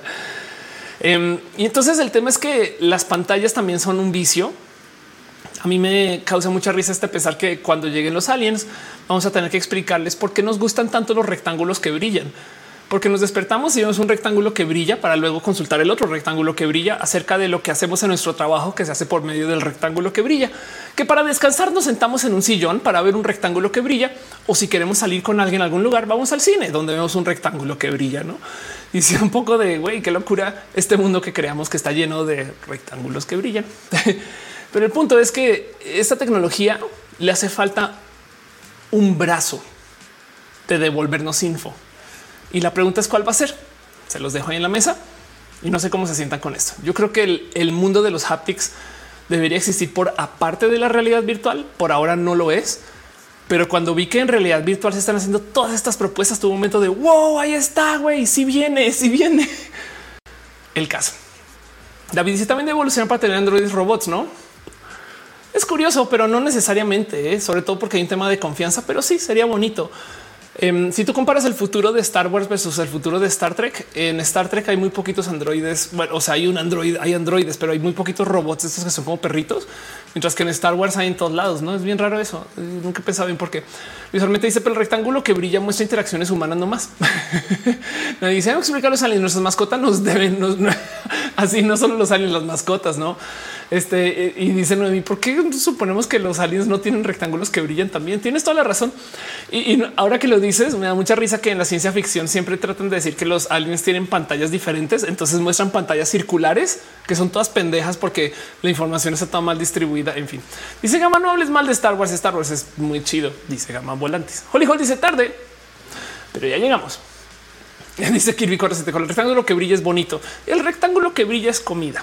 Perdón, son amigos. en fin, cierro el tema, sigo con lo próximo y quería nomás compartir esto con ustedes y hacer un pequeño rojita. Me gusta mi setup ya que funciona. Lo siento más chido, pero todavía le voy a hacer cambios para la próxima vez que me presente. Llevamos más de una hora y media hablando y tuvimos dos inicios para este roja. Pero Denis dice: Alguien dijo Star Trek. Por eso venimos a este show.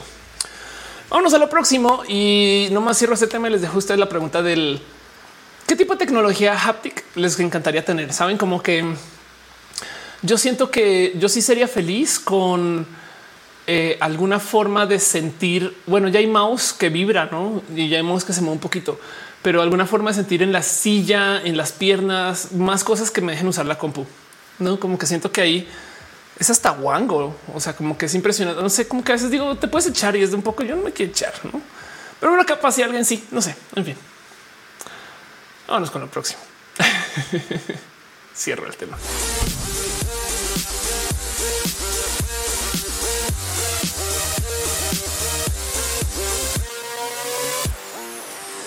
Estamos todavía haciendo un roja de domingo. No se debería estar haciendo un roja hoy, pero mañana no voy a estar, voy a estar de viaje. Entonces opté por conectarme aquí para venirnos a dar un poquito de abrazo y cariño y amor. Ha sido muy bonito encontrarnos y nomás me quiero tomar dos nanosegundos para eh, acercarme un poco por todos los espacios de abrazos financieros. Em, porque Fernando Ceras dejó cariño amor. Este Naz Rosa dejó cariño amor. Muchas gracias, Fernando. Otra vez. Gracias de verdad. este, gracias por ser parte. Soy Jorge Juan también se conecta ahora como Ofeliber. Gracias por ser parte de Holly Hall Chirio. Diego Fu se suscribió. Erin Su se suscribió o se resuscribió. Eh, muchas gracias y la gente chida que también está en el Facebook. Gracias por dejar su amor, su cariño y por ser parte de esto. Dice Luis Armenta y si los aliens son los que brillan. Hoy Juan Carlos dice Star Wars hace mucho, mucho, mucho tiempo una galaxia muy lejana y Star Trek es la última frontera. Sí, de hecho, hay algo que decir ahí acerca de cómo em, en Star Wars, no sé si para bien o para mal, evitaron el, confrontar nuestra realidad. No es una cosa por allá lejos en una galaxia. no tiene que ver con la Tierra. ¿eh? O sea, no le rasquen. Estas personas son muy humanoides, pero nos vale gorro. Ahora en Star Trek nos ponen humanoides por todos lados y dicen sí, pues eso pasó. ¿eh? O sea, está la misma, no? Pero hay algo que decir acerca de la tecnología de Star Wars y es que la tecnología de Star Wars es estagnante y no mucha gente lo platica. O sea, digo de por sí la tecnología de Star Wars es no sé si se han dado cuenta de esto y si no lo han visto, les voy a arruinar mucho Star Wars, perdón. Pero la tecnología de Star Wars es Segunda Guerra Mundial en el espacio. Si se fijan, la estética de Star Wars, sobre todo las originales, usaban todo eso que conseguías en los aviones y en los tanques de la Segunda Guerra Mundial, no más que ahora en el espacio. Literal, hay un momento donde disparan por un, un arma que parece sacada de un bombardero estadounidense. El caso. Pero el punto, y esto me interesa mucho la tecnología de Star Wars, es que eh, si ven, por ejemplo, Old Republic y lo comparan con lo que hay en las pelis más nuevas, la tecnología es muy similar. Y entonces mucha gente habla de cómo en Star Wars la tecnología puede que sea robada o heredada. O sea, la gran guerra de Star Wars, en esencia, hizo un mundo donde la gente tiene acceso a la tecnología, pero no la entiende. Y esto me parece hermoso de ver porque habla mucho de nuestro acercamiento social. O sea, imagínense que por algún motivo Rusia y este, Estados Unidos se dan en la madre guerra nuclear y sobrevivimos algunas personas. Ya no hay Internet, pero encontramos por ahí lanchas. Güey. Nadie sabe cómo funcionan las lanchas, güey, excepto tres personas. Vale gorro, güey. Aprendemos a darle mantenimiento y no podemos hacer lanchas nuevas, güey. Entonces pasa un poquito como, por ejemplo, ubican que en Cuba hay unos coches viejísimos que todavía mantienen así, no? Pero con esas tecnologías del super futuro es como de güey, no tenemos la más mínima idea cómo hacemos que esta cosa vuele, pero y por eso entonces la tecnología, si se fijan, está como pegada de piezas que encuentran porque nadie sabe hacerla otra vez. Pero bueno, el caso eso es Star Wars. Y ya estoy hablando de otras cosas. Leo los comentarios de una vez. Este dice Juan Carlos, hoy en mi compu esto ya funciona. Qué chido. Y Juan dice los robots son servidumbre completamente de Star Wars para no existe el debate de derechos. Eso es verdad. Eh, Gamal dice no hay problema, me sigue gustando. Este eh, Luis Armentación en la marcha imperial, capitán. De hecho, justo em, este, eh, las fuerzas de la opresión son las únicas que avanzan la tecnología. Y dice Lirros como un Robotech con la protocultura. Exacto. Dice Caro, suena como los chips el día que no los puedan producir, se acabó el mundo. O encontramos cómo operar con estos chips y los mantenemos para siempre, ¿no? Pero bueno, el caso, el caso. Eso nomás por hablar, seguir hablando de la tecnología. Porque estamos haciendo un roja dominguero y la idea es darnos un poquito de cariño y amor. Creo que tengo un poquito de gripa, de hecho. Pero vamos a seguir haciendo el show. El punto es que Em, esta es nuestra otra sección, una sección que yo hablo de noticias o pequeñas cosas que pasaron la semana, una pequeña sección que yo llamo de cariño, abrazos, no, no balazos porque en una época literal se llamaba balazos. y entonces eh, lo que hago es que les traigo ustedes noticias de cosas que suceden o han sucedido durante la semana que creo que vale la pena platicar o discutir y cosas que siento que eh, eh, no se les quiero compartir. Cositas que tengo por aquí guardadas en mi lista de cosas para compartirles. Y lo primero que tengo para ustedes es alguna nota horrible. Ya aprendí a no ponerlas hacia el final porque nadie quiere acabar con roja triste. Nos ha pasado una que otra vez, pero em, Fíjense que he hablado en roja varias veces acerca del proceso del cambio y movimiento que va a suceder con esto del cambio climático. Pequeño resumen. Em, gracias a que tenemos esto del cambio climático que va a ser horrible, complejo y difícil, entonces vamos a tener una gran migración de todo aquello lo, eh, que tenga que ver con la agricultura. Entiéndase eh, hacia los el Ecuador y hacia los trópicos. Se va a calentar tanto que todas esas cosas que conocemos que es como comida, agricultura y demás, y sobre todo tierra arable que están en esas zonas, se van a migrar hacia el norte y hacia el sur. Ahora tengan presente que hay más tierra al norte que al sur. De hecho, quien se va a beneficiar mucho por esto va a ser Rusia, porque tenemos este terreno inmenso en Siberia que se va a volver mucho más fácil de vivir y algo ya está pasando ahí, se está derritiendo y entonces están saliendo, por ejemplo, todos estos nuevos huesos de mamut que estaban ahí atrapados bajo el hielo. Pero el punto es que eh, ya había hablado de esto varias veces. Lo que no había hablado es de que eso también va a causar migración de animales y me rebasó. O sea, cuando lo vi fue de wow, qué locura. Y pues sí, resulta que esto va a causar todo tipo de problemas, porque hay un chingo de animales que justo viven en estas zonas que se van a calentar, que se van a migrar exacto hacia el norte algunos y hacia el sur otros. Y esto va a causar todo tipo de problemas y como dicen, podría desencadenar la próxima pandemia, porque entonces va a haber un desorden inmenso con todo esto de cadenas alimenticias, ¿no? Y esto es todo, todo un tema. em, el tema de dónde van a vivir, cuáles, cuáles van a sobrevivir la migración, cuáles no. Digo, de por sí tenemos el problema que, por ejemplo, las zonas más óptimas para plantar vino ya no van a ser en Francia, se van a migrar más al norte. Y ya está pasando eso, se está perdiendo eh, un chingo de tierra, o sea, buena para eh, todas estas industrias, vino, café, chocolate, todas esas están bajo riesgo. Y puede que sobrevivan como plantíos, pero no como negocios, porque cambian de país, por ejemplo, y hay unos países que tienen subsidios, otros no. En fin, eso es todo un tema. Eso es todo, todo un tema. Y esto es justo eh, de estas cosas que es que es horrible porque tú las ves y dices, se los dije, pero no ganas nada con ese, se los dije. Entonces es como un chale, güey, no queda más sino recostarse y decir, güey, están de la verga. Eh, una de estas cosas que pasa mucho que tienen que ver con el cambio climático es el sargazo que eh, podemos hablar de cómo esto se puede estar dando también por el tema del sobreuso de fertilizantes o se puede estar dando por el cambio de temperatura. Esto en esencia son un extra super mega crecimiento de algas que está invadiendo las playas. Em, de hecho, este año nuevamente eh, se espera que el sargazo cubra más que lo que había cubierto el año que más se cubrió, que fue en 2018. Dice Eri Peralta, Argentina se beneficiará. Sí, la neta, sí. Y, el tema es que esto va a crear todo tipo de problemas. Dice Caro, el sargazo crece porque tiran aguas negras en la playa. Pues también, pero pues en esencia es una planta que está creciendo más tanto que ya no se puede retirar a mano. O sea, de lo que dicen es que tienen que llevar bulldozers para levantar ese sargazo. Y luego el otro problema que también está muy presente, que esto me va a dar todavía dolor de estómago porque siempre me da un poco de chale. Esto sí que va a afectar a la gente Em, es que como hay más CO2 en el medio ambiente, pues las plantas son literal máquinas orgánicas de tomar CO2 y hacer oxígeno. Entonces, si les das más CO2, hacen más oxígeno. Qué chido, pero pues no hay tantas plantas como para limpiar. Y de hecho, las que hay las estamos talando. Adiós, Amazonas. Pero el punto es que em, con este extra CO2 también las plantas dan más producción de lo que sea que producen. Me explico. El arroz, por ejemplo, pues el grano se infla más y antes. Eh, el trigo, el trigo se infla más y antes. Esto suena chido hasta que nos damos cuenta que va a ser más grande y más popocho, por así decir, pero va a tener menor valor nutrimental.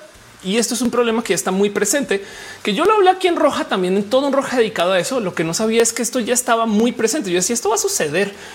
Y pues ya hay medidas de cómo hay frutas y verduras en el Reino Unido que traen la mitad, la mitad de su capacidad nutritiva. Esto es, o sea, esto me rebasó. Es como que yo de los estudios que yo tenía lo que yo presenté en roja es como así ah, van a decaer un 10, 20 por ciento, que es un chingo. Pero cuando se habla que si comparamos el valor nutrimental de este, las frutas y verduras de ahora contra las de 1940, la mitad es un chingo. ¿Qué quiere decir esto? Que para todo aquello agricultura, gracias al cambio climático, que hay más CO2 en el medio ambiente, o sea, gracias a la contaminación más bien, em, para todo esto agricultura hay que añadirle suplementos este, eh, vitamínicos a todo esto. No, o sea, arroz chido, pero hay que añadirle extra suplemento vitamínico. Verduras también, pero para quien no puede pagar esos suplementos, literal va a tener arroz con menor valor nutrimental, trigo con menor. Entonces, ¿quién no lo puede pagar? Pues la gente que lo tiene que plantar en el, en, en el allá afuera. O sea, esto va a afectar un segmento de gente horriblemente expuesto o expuesta, no? Y da un chingo de rabia. Dice a Felipe no usar el sargazo de vez en cuando en vez de seguir con un nopal. Luis Armenta dice entonces qué procede como el doble. Pues para eso tocaría crear el doble. Dice claro que es popocho. Es un decir gordín. No quiero decir como inflado, pues no. Eso dice la mayor cantidad de oxígeno la proporciona el mar. Em, dice Manuel el Stargaze y dice aflicta, hagamos ladrillos con sargazo. Lo dirás de broma. Gama volante dice justo mi pobreza. O 300 podemos replantear cuáles son los alimentos que, cuenten más nutrientes. Sí, exacto. O sea, la ironía de todo esto, y eso fue lo de lo que hablé en ese roja en ese momento, es que todo aquello plantado orgánico va a ser de peor calidad y por un motivo que no tiene nada que ver con la gente que lo planta. Sí cuidan más las plantas, sí no usan tantos fertilizantes y lo que sea, pero como están expuestos a más CO2 y el CO2 viene de fábricas, coches, de cosas nada que ver. Entonces vamos a tener problemas. Dice Daniel, esta problemática tiene un nombre. Sí, cambio climático. y pues ni modo. Em, dice JCSP recomendaciones para entrar a Stanford. Wow. Eh, eh, ¿Conoces a alguien que ya está en Stanford? Cartas de recomendación en Estados Unidos valen oro. Daniel Bello dice esta problemática tiene un nombre, pero doctor dice me acaba de salir una, una ventana pequeña bajo el centro de la YouTube. Pensé que uno metería en esto. Órales, órales. Alan se dice no se puede extraer agar del sargazo. Mira, si tú encuentras cómo hacer dinero del sargazo, te vas a hacer todo el dinero del mundo porque ahorita lo están tirando donde sea, no? Yo cafeína San dice saludillos. Sí, exacto. Y de hecho, pues es una planta, no? Entonces algo se podrá hacer. y Mari dice hola gays. se dice muchas gracias. Inserte una piña. Ándale.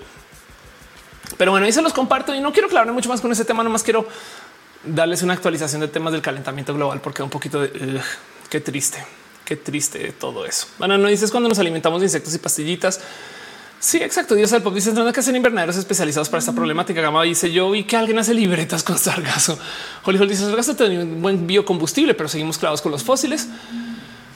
Y dice Roberto, en Bolivia nos salvamos del sargazo. Pues es que justo las zonas óptimas para eh, todo aquello que tenga que ver con el calentamiento global son las que se van alejando. Este, en fin, en fin, esto va a ser todo un tema. Sin dice debería existir lo que controle el clima, no? Pues tenemos un modo de calentar el planeta. Falta uno para enfriar. Robis en TikTok vi que se podría hacer shampoo con el sargazo. Ándale. Pero bueno, el caso. Otra noticia, una cosa que les quiero compartir esta semana, no más hacia calidad de abrazos, no balazos. Esto también es una noticia de ciencias que me dio mucho de bonito. Em, resulta que ya toparon y ya comprobaron que todas las bases en el ADN y el ARN se han encontrado en meteoritos. Esto quiere decir millones de cosas y tiene todo otro tipo de fallas en su análisis porque hay una suerte de químicos que potencialmente pueden haber llegado por exposición a estar en la este, eh, atmósfera eh, terráquea. ¿Qué quiere decir esto? A ver, ¿por qué estamos tan obsesionados en buscar agua en otros planetas? Porque alguien descubrió hace muchos ayeres que con ciertos químicos bases simples, simples, es un decir, no, pero bueno, si consiguen una forma de esos químicos no simples y casi, casi que un palito de madera o casi, casi que algo golpeando el agua así muy ligero, ya con eso tiene suficiente energía y química para crear estas bases de lo que luego sería el ADN y el ADN nos conforma a todos. O sea, las plantas tienen ADN y nosotros tenemos ADN, no? Y entonces el tema es esos químicos donde pueden llegar. Pues bueno, esos químicos en potencia estaban acá por la tierra y no sé qué, y de puro chance se creó esta como sopa potencial de químicos en algún lugar, porque no sé, erupción volcánica. Pero también hay quien dice no, no, no, no, no, no, no, no, no, no, no. A ver, la Tierra no necesariamente está hecha de la Tierra. De hecho, el oro es un depósito externo, por eso se consigue como en vetas. hay tanto oro en la Tierra y ya, y nada, llegó en la formación de la Tierra, algo impactó y dejó todo ese oro por ahí por todos lados. Y eso con otro chingo de químicos. Entonces hay gente que dice igual y eran meteoritos. Y justo como dicen eh, en el chat, esto es la panspermia. O como me gusta decirle a mí, esto es lo que comprueba que Evangelion es verdad. Dice Lord Potato, ¿por qué se llama roja? Porque tengo el cabello color rojo. Si tú no lo ves rojo, es porque ves bien. Antes era rojo. Hollywood dice todos los elementos surgen en el núcleo de las estrellas. Exacto. Sí, la verdad es que los químicos que se necesitan los conocemos muy bien, pero como sabemos que teniendo los químicos no es suficiente. O sea, no puedes hacer ahora ves en vida. Necesitas agua. Entonces hay gente que anda diciendo es que tú hay que buscar planetas que tengan agua y hay gente que está buscando planetas que tengan agua, temperatura, distancia a la estrella, millones de cosas así muy similares a lo que tenemos ahorita en la Tierra y se han encontrado un chingo de lo que se llaman exoplanetas que cumplen con eso. Pero de ahí la obsesión por encontrar cosas que tengan agua por allá en el espacio. Y pues bueno, ahora ya se toparon que no queda absolutamente nada de lo que se necesita para hacer el ADN y el ARN en meteoritos, con esta pequeña excepción de que algunos de estos químicos capaz sí están ahí por exposición en la superficie. Pero de todos modos, aún así, em, este, esto quiere decir que sí hay chance, hay chance que la vida haya llegar meteoritos. Ahora, ¿quiere decir esto que fue planeado? Pues no, o sea, es que también hay gente que sale a veces y dice estas cosas, no así muy de claro, esto es porque los aliens enviaron una nave con el... no, güey, simplemente que así de azar son las cosas. O sea, la Tierra es muy vieja. Emanuel dice somos polvo de estrellas o desechos nucleares, cuestión de perspectiva. Emilio dice somos nuestra cigüeña. Hollywood dice la luna Europa la más prometedora. Aquí ya excavadoras para perforar el hielo.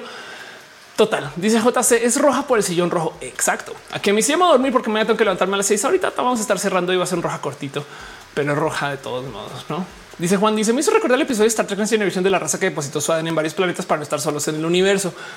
Sí, exacto. Spoiler. Em, esa es la explicación de Star Trek de por qué los aliens son humanoides.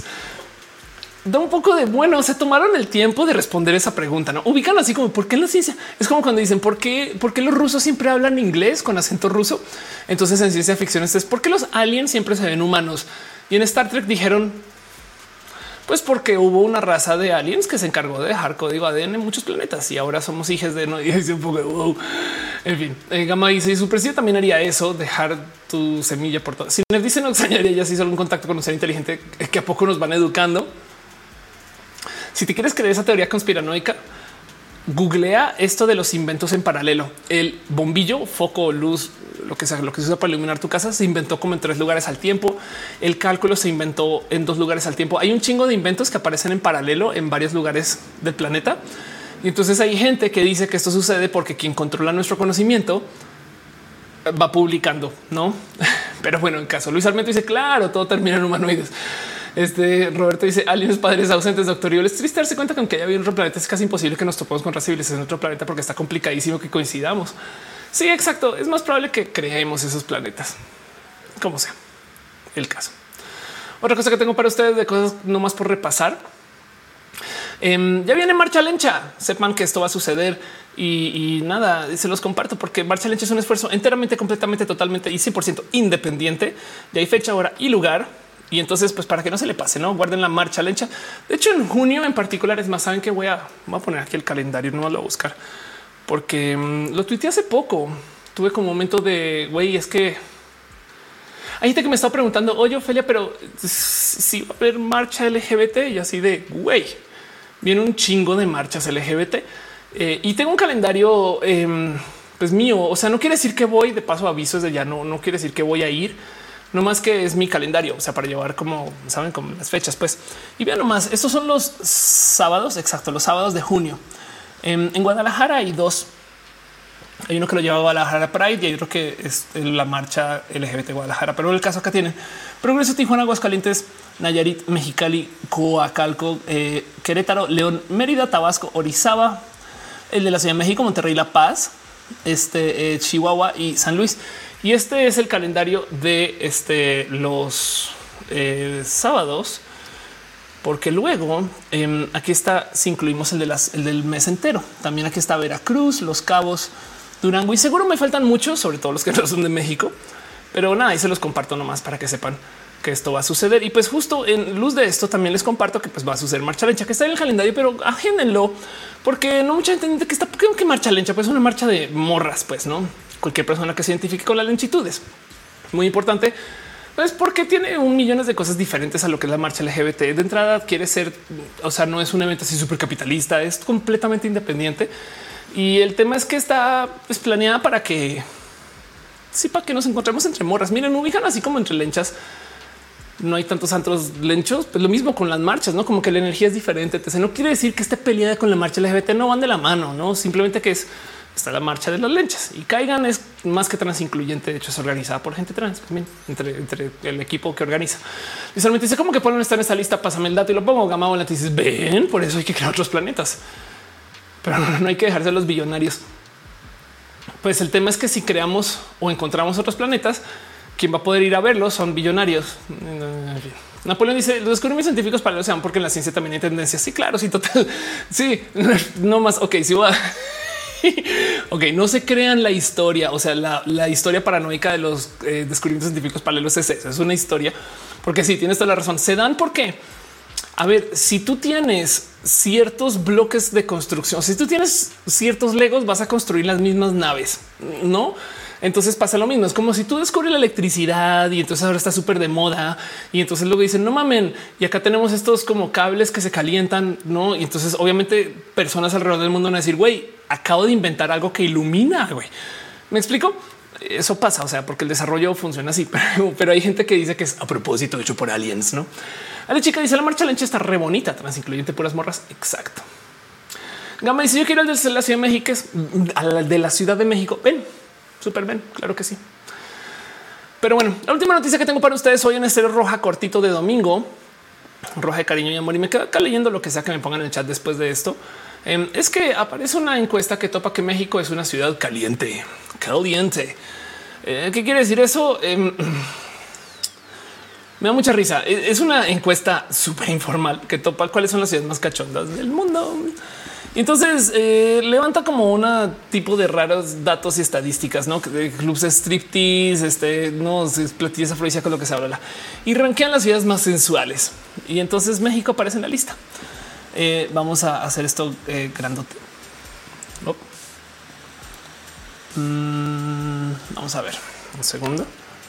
Aquí estás para poderle hacer zoom. Vamos a hacer esto aquí cha, para que podamos ver cuáles son las ciudades. Londres, Las Vegas, Nueva York, Madrid, París, Roma, Berlín, Toronto, Sydney, Los Ángeles, Miami, Barcelona, Viena, Ámsterdam y número 15, la Ciudad de México. pues Tokio, Bruselas. Wow. o sea, la única que no lo puedo creer. O sea, cómo no está Venezuela, Colombia, Argentina. yo no sé falta algo ahí. pero el caso es que se los comparto. Aparecemos acá. ¿Qué significa esto? No tengo la más mínima idea, pero se los quería compartir porque ahora opté porque no puedo seguir haciendo roja que acabe noticias tristes y esta noticia parece espectacular. Dice Metli, ¿te sientes científica? Claro que sí. Yo topo México cachonda. Emanuel dice de Colombia, Medellín. Exacto. Medellín es pero cachondí. Sí, sí, sí, sí, sí. Ulises dice qué está pasando. No me equivoqué de día. No fui yo, fui yo. A ellos dice acá en Las Vegas es cierto. Em, dice Luis Armeta, ayuda a la Ciudad de México, me está seduciendo. Para no dice México, caliente en temperatura y en sus relaciones. Y dice Mesli Río de Janeiro. Anda.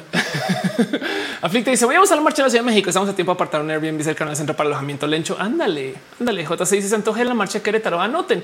Es más, de hecho, si pueden, vayan a marchas. Punto. Sobre todo, Querétaro está en sus tempranas marchas.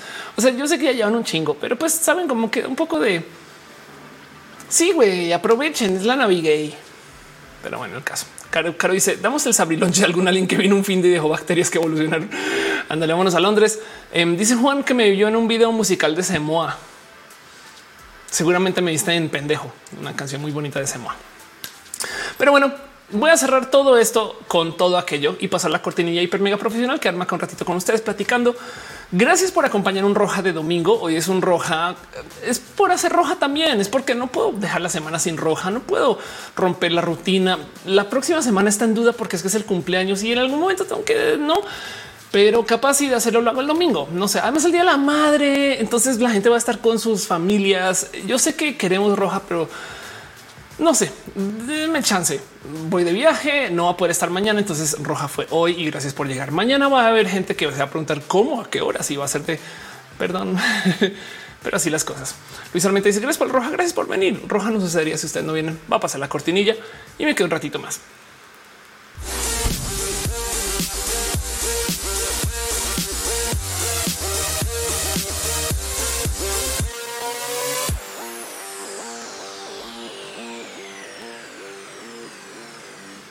Me gusta mucho mi setup de roja. Me siento más segura porque no tengo las compus acá donde las puedo tumbar. Y es que si me ha pasado, me pongo torpe y, me da miedo porque también, o sea, nadie quiere comprar una compu nueva. De hecho, es más, todavía no quería ni siquiera reemplazar la compu de roja porque todavía funciona. No me dice para dónde vas. Voy a Argentina, voy a Buenos Aires. Tristemente, no le da mucha luz porque no va a tener tiempo. Voy a un evento de una empresa y entonces todavía ni siquiera lo puede decir. Cuando esté ya en que me den permiso, lo va a poner en, sus redes.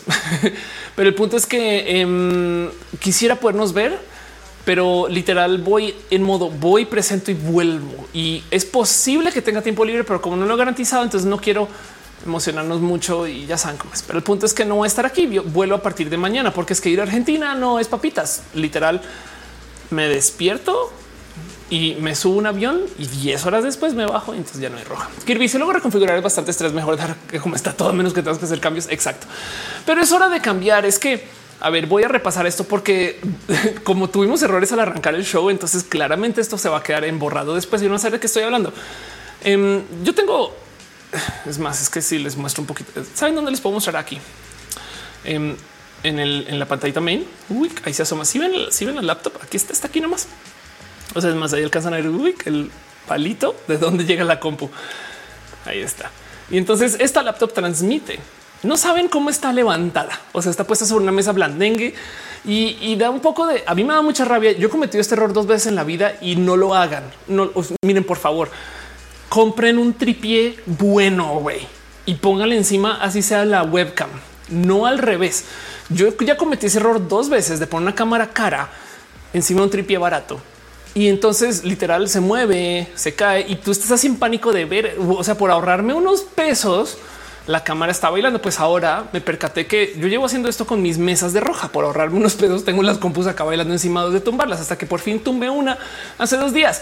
La agarré, pero del mero miedo dije no voy a cambiar mi setup para organizar eso. Entonces esto va a tomar un poquito de tiempo otra vez mientras me soluciono, pero como sea, dice Kirby, te manda una mesa de la Walmart.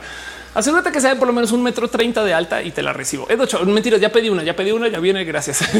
Em, dice Dochoa, muy difícil un roja de la intolerancia, fobia y rechazo a la tecnología. Wow, de la tecnología. Me harta tener que crear tanto perfil, contraseña, actualización. Suena que lo que tienen no necesariamente es una intolerancia, es fatiga. Y eso sí lo entiendo mucho está este famoso cuento de que los, chavos de hoy no se saben teléfonos como antes. Yo me sabía el teléfono de todos mis amigos, pues claro, porque les marcabas. güey. Hoy en día, cuando ves los teléfonos de la gente, cuando los guardas y eso y ya, pero no sabemos 256 passwords. Entonces, yo creo que nuestros cerebros están más revolucionados que antes. Y entonces en eso, pues claro que cansa, no? Pero sí, yo creo que tienes un punto ahí de algo que hay, que hablar. Si dice que no que viajes a mi ciudad, exacto. De tener tiempo, va a tener tiempo hacia el 5. Ok, entonces nomás guardemos eso en RAM, pero no puedo garantizar nada porque si quiero vernos. Denis dice qué plataforma para publicar texto tipo blog recomiendas. ¿Qué vas a publicar? Porque, por ejemplo, si son artículos de Medium, funciona este hacer tu propia página quiere decir que la tienes que posicionar y administrar. Entonces no lo recomiendo menos que sean publicaciones de esa naturaleza. No, cuéntame más. Y no sé si la banda chamaca sigue usando WordPress. Algo vertido dice los tripies Manfrotto siempre es una buena opción. Por si en el chat, chat necesita Carla dice buenas noches, buenas noches. Dios del pop dice en pocas palabras la huevones. Luis dice tenemos redes sociales. Luis Armenta dice me pierdo sin hacerlo más. Eh, no mandes mi número de teléfono. Ándale, sí. Sí, total. Dice Aflicto, estoy dejando el enlace al Patreon para la mesa. Ya viene una mesa china, no más que cambiar el setup es cambiar el setup. Y entonces, honestamente, saben que debería ser yo. Dejemos, dejemos la mesa de lado. Yo necesito una compu para transmitir. Em, y creo que me voy a gozar el proyecto. Hace mucho tiempo que no armo una compu. Eh, no sé ustedes. Es más, si, si quiere echarse una recomendación ahí de qué hacer, em, porque em, el proyecto de armar compu es de esos que no he querido hacer pequeño porque no lo quiero hacer barato, pero por consecuencia ahora que hay que invertir, entonces tampoco lo poco. O sea, tengo que tomar decisiones, pero es que quisiera, si ya voy a tomar ese salto, invertir para tener una compu que me deje transmitir en 4K. El tema es que el cómo transmito en 4K también implica que solamente poder transmitir a YouTube. Entonces hay decisiones que tú ves que no, el YouTube morado no deja, no recibe 4K. Carajo. Em, Dice JCSP, nos sabemos 20 passwords. Apple, pon tu dedito aquí y ya. Eh, dice aquí me hace tutorial para armar la chompu. Mire, ya dice yo recuerdo el número de casa de mis padres. Hace un día en teléfono en línea. Em, y dice comandante, si viene stream armando compu, puede ser, puede ser. Kirby es una Mac mini para transmitir y para editar es re buena. Las Mac no son buenas para OBS, pero son buenas.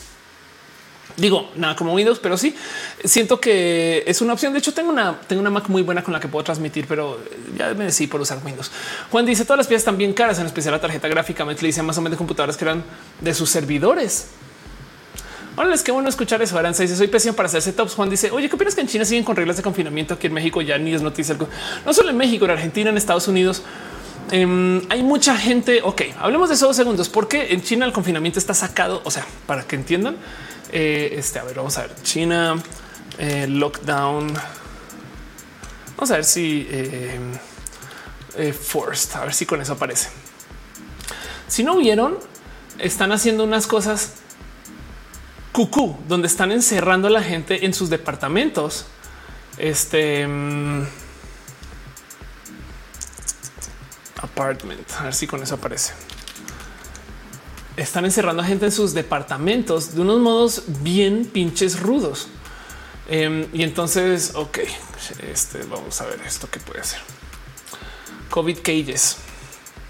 No sé si este es el video que estoy buscando, pero eh, espero que sí. Em, el punto es que eh, están literal. Ah, no, ok, están poniendo, están subiendo jaulas, están encerrando a la gente en sus departamentos, pero tipo de van a tu depa y te ponen así algo para que no puedas salir. O sea, te sellan la puerta, lo cual entonces lleva todo tipo de dudas del y, si tengo que salir porque hay un incendio, no sé, no, no puedes, güey. Y entonces hay millones de personas diciendo por qué están así de pendejos. Pues bueno, uno es porque esto está sucediendo en ciudades donde no necesariamente le favorece tanto al gobierno actual chino. Y entonces están diciendo esto es porque Hong Kong y no les no, bueno, eso puede ser. Otro motivo es que están diciendo es que están poniendo a prueba una política que es muy cruel, que se llama COVID, creo que se llama COVID cero. Ese es ni un caso de COVID. Y entonces da un poco de güey, tienes que permitir que la, gente exista, no? Ahora, el problema es que esto lleva a otro tipo, otro raro tipo de problemas. Y en China, pues como tienen control total de la gente, entonces están como extra paranoicos. Es una lástima porque como que lo que están diciendo es un de aquí no comenzó y de aquí no acaba, ¿no? En el resto del mundo la gente también ya como que aceptó un nivel de hospitalización y, de riesgo y de pues ya mucha gente no como que ya no estamos hablando tanto del COVID porque ya no es pandémico, es endémico. O sea, todavía está ahí y quien la está pasando mal es quien no se vacuna. Ahora entiendo por qué algunas personas no han querido vacunar porque pues por disidia, pero del otro lado justo es la gente que le está pasando mal. La gente anti vacunas ni hablar. Entonces como que también hay un poco de güey, ya es tu pedo. O sea, si tú te quieres enfermar y ir al hospital es tu pedo mientras que en China no están dejando que eso suceda. Entonces, para rematar, la otra cosa es que, que no se nos olvide que quien nos está entregando toda esta información son estos medios que no son chinos. Entonces, eh, eh, podría uno decir igual hay algo ahí de propaganda, puede ser, pero sí es horrible. O sea, como sea, si sí está un, poco de güey, verdad que en China, en China el gobierno te manda, güey, no es un hecho. Entonces, híjole, en fin, bueno, no dice están haciendo tortura animal. Em, por eso contagian perros y gatitos caros en México y es el cuarto refuerzo en personas mayores. Aquí, de hecho, en México está pasando que ahora ya se están dejando dañar. No, o sea, ya no hay suficiente gente que las esté recibiendo. Eh, aquí a mí se no van a faltarles raritas que van a querer que se haga eso aquí en México. Ahora se dice hay un montón de empresas japonesas que quieren abandonar China si siguen así. Qué locura que no lo hayan hecho ya, no? Dice Kirby, alguien está diciendo que tiene un COVID nuevo. Bueno, lo que pasa es que Omicron em, es bien, bien, bien nuevo de millones de, o sea, ubican que hay como punto A, punto B, punto C, cosas así. Vale, me te dice acá el COVID volverá a ser nota en invierno. Eso también es verdad. Eso también es verdad. De hecho, a ver, ¿cuál es el futuro del COVID? Bueno, uno es el tema de las vacunas, no? Entonces, quién se vacune, quién no debe. Pero dos, lo que sí es verdad es que el COVID va a estar presente justo en inviernos cuando hace frío y va a ser como la influenza. Entonces va a haber gente que se va a vacunar, va a haber gente que no se va a vacunar. Em, y entonces va a haber temas de que a cada rato va a volver y, vamos a verlo otra vez aparecer. Pero igual para la gente que sí está vacunada, nos va a dar un COVID que nos va a noquear unos días y no vamos a ir a trabajar como la influenza. y entonces que nos da COVID ya no quiere decir que nos vamos a morir y ese cambio psicológico va a tomar, yo creo que unos años, unos años. Todavía en este diciembre, algunas personas sí les va a dar COVID, pero les va a noquear y ya no. Están preguntando que es domingo porque mañana no estoy. Kirby dice me refiero a un virus nuevo. Ah, wow. Ok. Me estoy diciendo que descubrieron fiebre eh, aviaria en humanos en China. Otra vez ahí viene. Visualmente dice luego contra pandemia por el cambio climático. Sí, no, lo del cambio climático es un desorden. Lo más difícil del cambio climático es que va a migrar a mucha gente y eso, como en fin, Y el COVID te dan tres días de incapacidad. Juan Carlos Irina dice ya chole el COVID, ya no queremos volver a ver. Lo vamos a ver de por vida. Es que, a ver, si todo el mundo se vacunara para la influenza, entonces eh, ya no hablaríamos de la influenza tampoco, pero ahí vuelve, ahí vuelve. Es el, es el COVID 1.0, pues no. Pero dice que sucede con el confinamiento en Shanghai. Pues el tema es que allá traen una política de COVID cero. Es que imaginémonos que fuera em, justo influenza cero, no? Güey, a mucha gente le da, le da la influenza, no? En el caso eh, dice, y también es, es que, bueno, mentiras, es que decir es que igual y esto a lo mejor pasó en un sector de la ciudad y ahora lo volvieron como en todo China está pasando. Pero, pero igual y sí, no, la verdad es que también no sé, no, no quiero, no quiero andar por ahí diciendo solo son, solo son medios alarmistas del este o el oeste, catarro cero. Exacto. Kirby dice qué teléfonos podría recomendar. No sé, yo soy, yo estoy casada con Apple porque sí. Entonces no, no, no, no sé qué, qué recomendar ahorita. Estoy bien perdida de eso. Pato, yo diría que Pato G7 si te para recomendaciones más chidas, pero en últimas, em, si no te importa entrar en la manzana, lo que te puedo decir es no tienes que comprar teléfonos de este año. Los teléfonos del año pasado y el hasta el antepasado todavía están bien buenos, excepto el tema de la pila. Si ya estás comprando teléfonos muy viejitos, no? Diarrea cero, dice Aaron. dice Juan, cada año ponen la influenza pero es voluntaria. Yo nunca me la puse hasta noviembre. Claro, sí, total, sí. No, y no solo eso, sino que había muy gente antivacunas de la influenza. No, no, no, es que le da a mi, o sea, le dio a mi familia, una vez le dio a mi tía y, no, y sí, sí, sí. En fin, dice JC, China, ¿podrías empezar a comer pollo? Yo creo que eso ni aplica, porque en México, por ejemplo, acá comen tortuga, güey. En fin, ¿sabes? Comandante data dice, imagínate la influencers cero. Si por mil seguidores te desinstalan TikTok. Se acaban las redes sociales como negocio. Areplay dice es trans lunes. Eh, dice Jorge Díaz, los chamuy están muy bien. Qué chido, bonito. Ok. En Sonora se come serpiente, dice aquí Ame. El 29 de noviembre es mi cumpleaños, dice JC, qué chido. Aquí me dice y armadillo también. No tortuga, no tortuga. ok. Sí, la neta es que el tema es que como seres humanos, lo que se pueda, lo que se mueva, lo comemos, básicamente. Pero en el caso. Juan Carlos dice, en China quieren fomentar el bien en tu empresa. Ahora pon hotel a al lado que si quieren poner área para sleep bag. Acá también em, una de las propuestas que estaban llegando. Miren, WeWork estaba proponiendo hacer departamentos. O sea, la idea de WeWork antes del crash era que te rentaban tu departamento y abajo tu oficina. No suena tan cucú. ¿eh? Digo, en China lo que están diciendo es que literal pones un sleeping bag en la fábrica, que es otro tipo de vivienda. Pero el home office es trabajar en tu casa. Eh, y WeWork lo que te quería proponer era que rentaras un depa y luego bajaras a tu oficina y sea un poco, es un poco distópico si lo piensan o súper cómodo, no lo quieran ver, pero sí entiendo tu punto. Entonces ya mejor ya veganos todos, epidemias por hongos. Nadie dice soñé eh, contigo hace unos días que se confirma el chisme que queríamos tener la conspiración bien rara. Esta se hace un roja para hablar de como siempre si era verdad y el chisme es verdad. Ahora la pregunta es cuál. Tú dice al menos cambiar las políticas públicas de sanidad. No es normal que casi siempre vengan estos virus de ahí. Sí, pues es que sabes también qué es lo que pasa. Acuérdate que allá hay mucha gente, no? O sea, eh, es que te, voy a mostrar algo. Esto es todo un poco de tristeza, pero tú estás en Chile, no? A ver, Chile percentage population world. ¿Por qué todo viene de China? México, este percentage World. Ok, este mm, no más para sentirnos bien tristes de la vida y de por qué las cosas a veces no llegan a nuestros países. Eh, México representa 1.65% de la población mundial y Chile representa 0.25% de la población. O sea, también es que eso es lo que pasa, que eh, por supuesto que las cosas van a llegar de los países más densos porque ahí es donde más cosas pasan, básicamente. si es un poco de güey, si somos hormigas, no somos nadie ¿no? en el mundo. en fin, este Ángel dice eso no es una perspectiva. Eh, según la idea que tú tengas tu oficina, tu departamento, unos pasos, creo que suena bien. Sí, sí, exacto. Aunque lo que están diciendo acá, que también es horrible, es que tú vivas en la fábrica, que eso sí ya, o sea, no, Además que no solo que tengas tu lugar, sino que literal tengas un sleeping, que es muy diferente. Ahora sí, una vez soñé corriendo un maratón en tacones de aguja. Mujeres están escasez de intereses por las nuevas generaciones.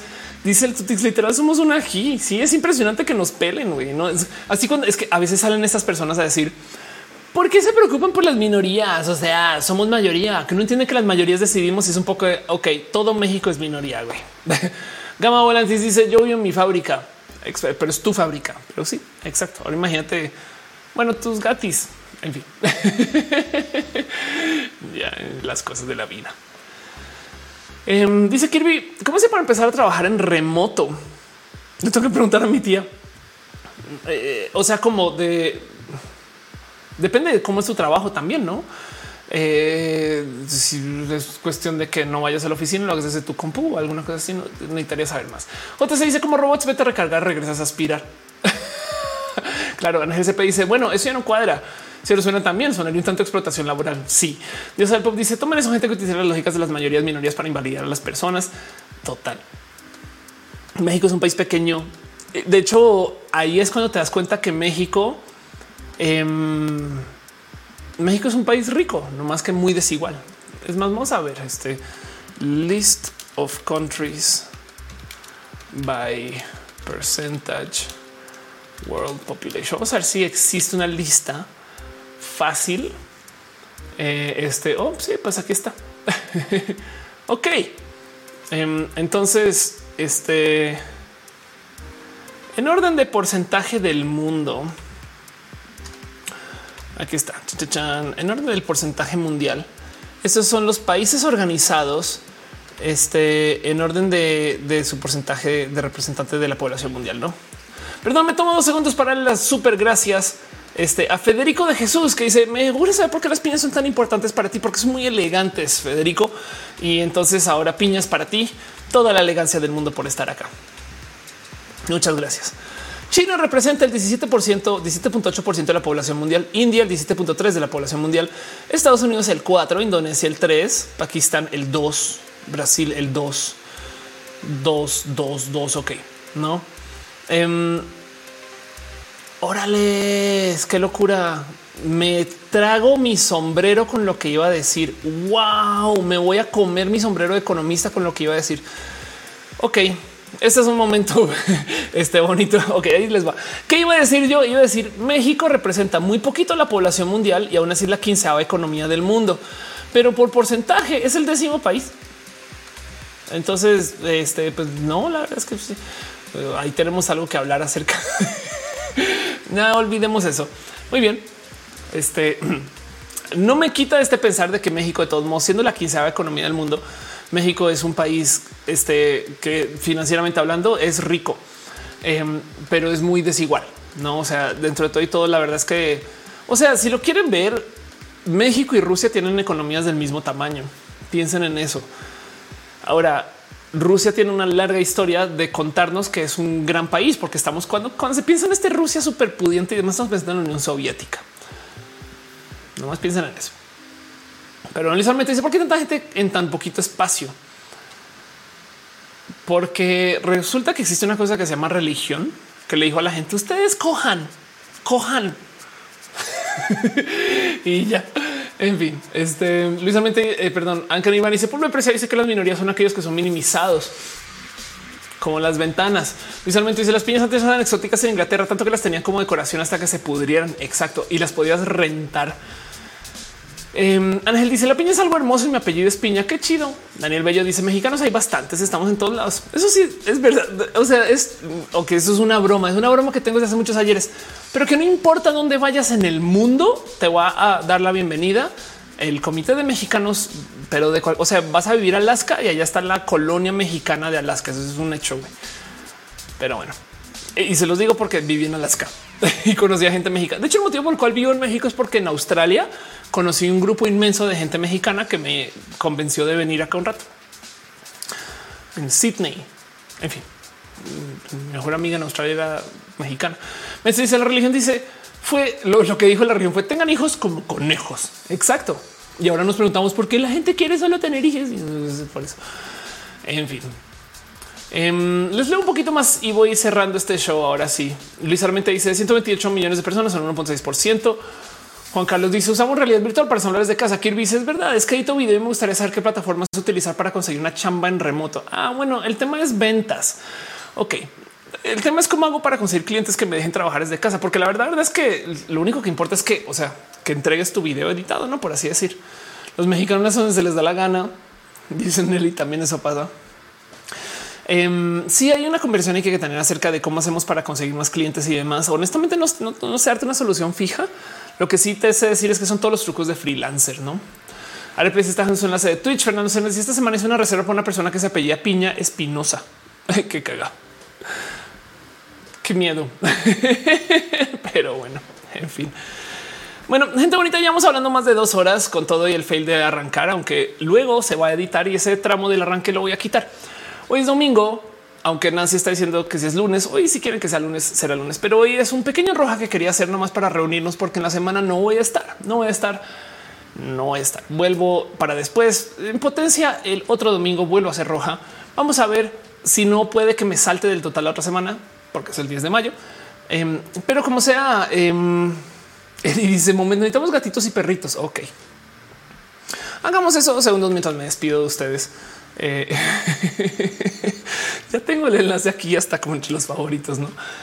Pero pues si estas cosas suceden y, así es como hacemos, así es como lo hacemos en roja. Estas cosas pasan. Entonces, pues sí, eh, nomás para que entiendan qué está sucediendo ahorita, pues está, me estoy nada más queriendo despedir de ustedes y dejándoles mucho cariño y amor.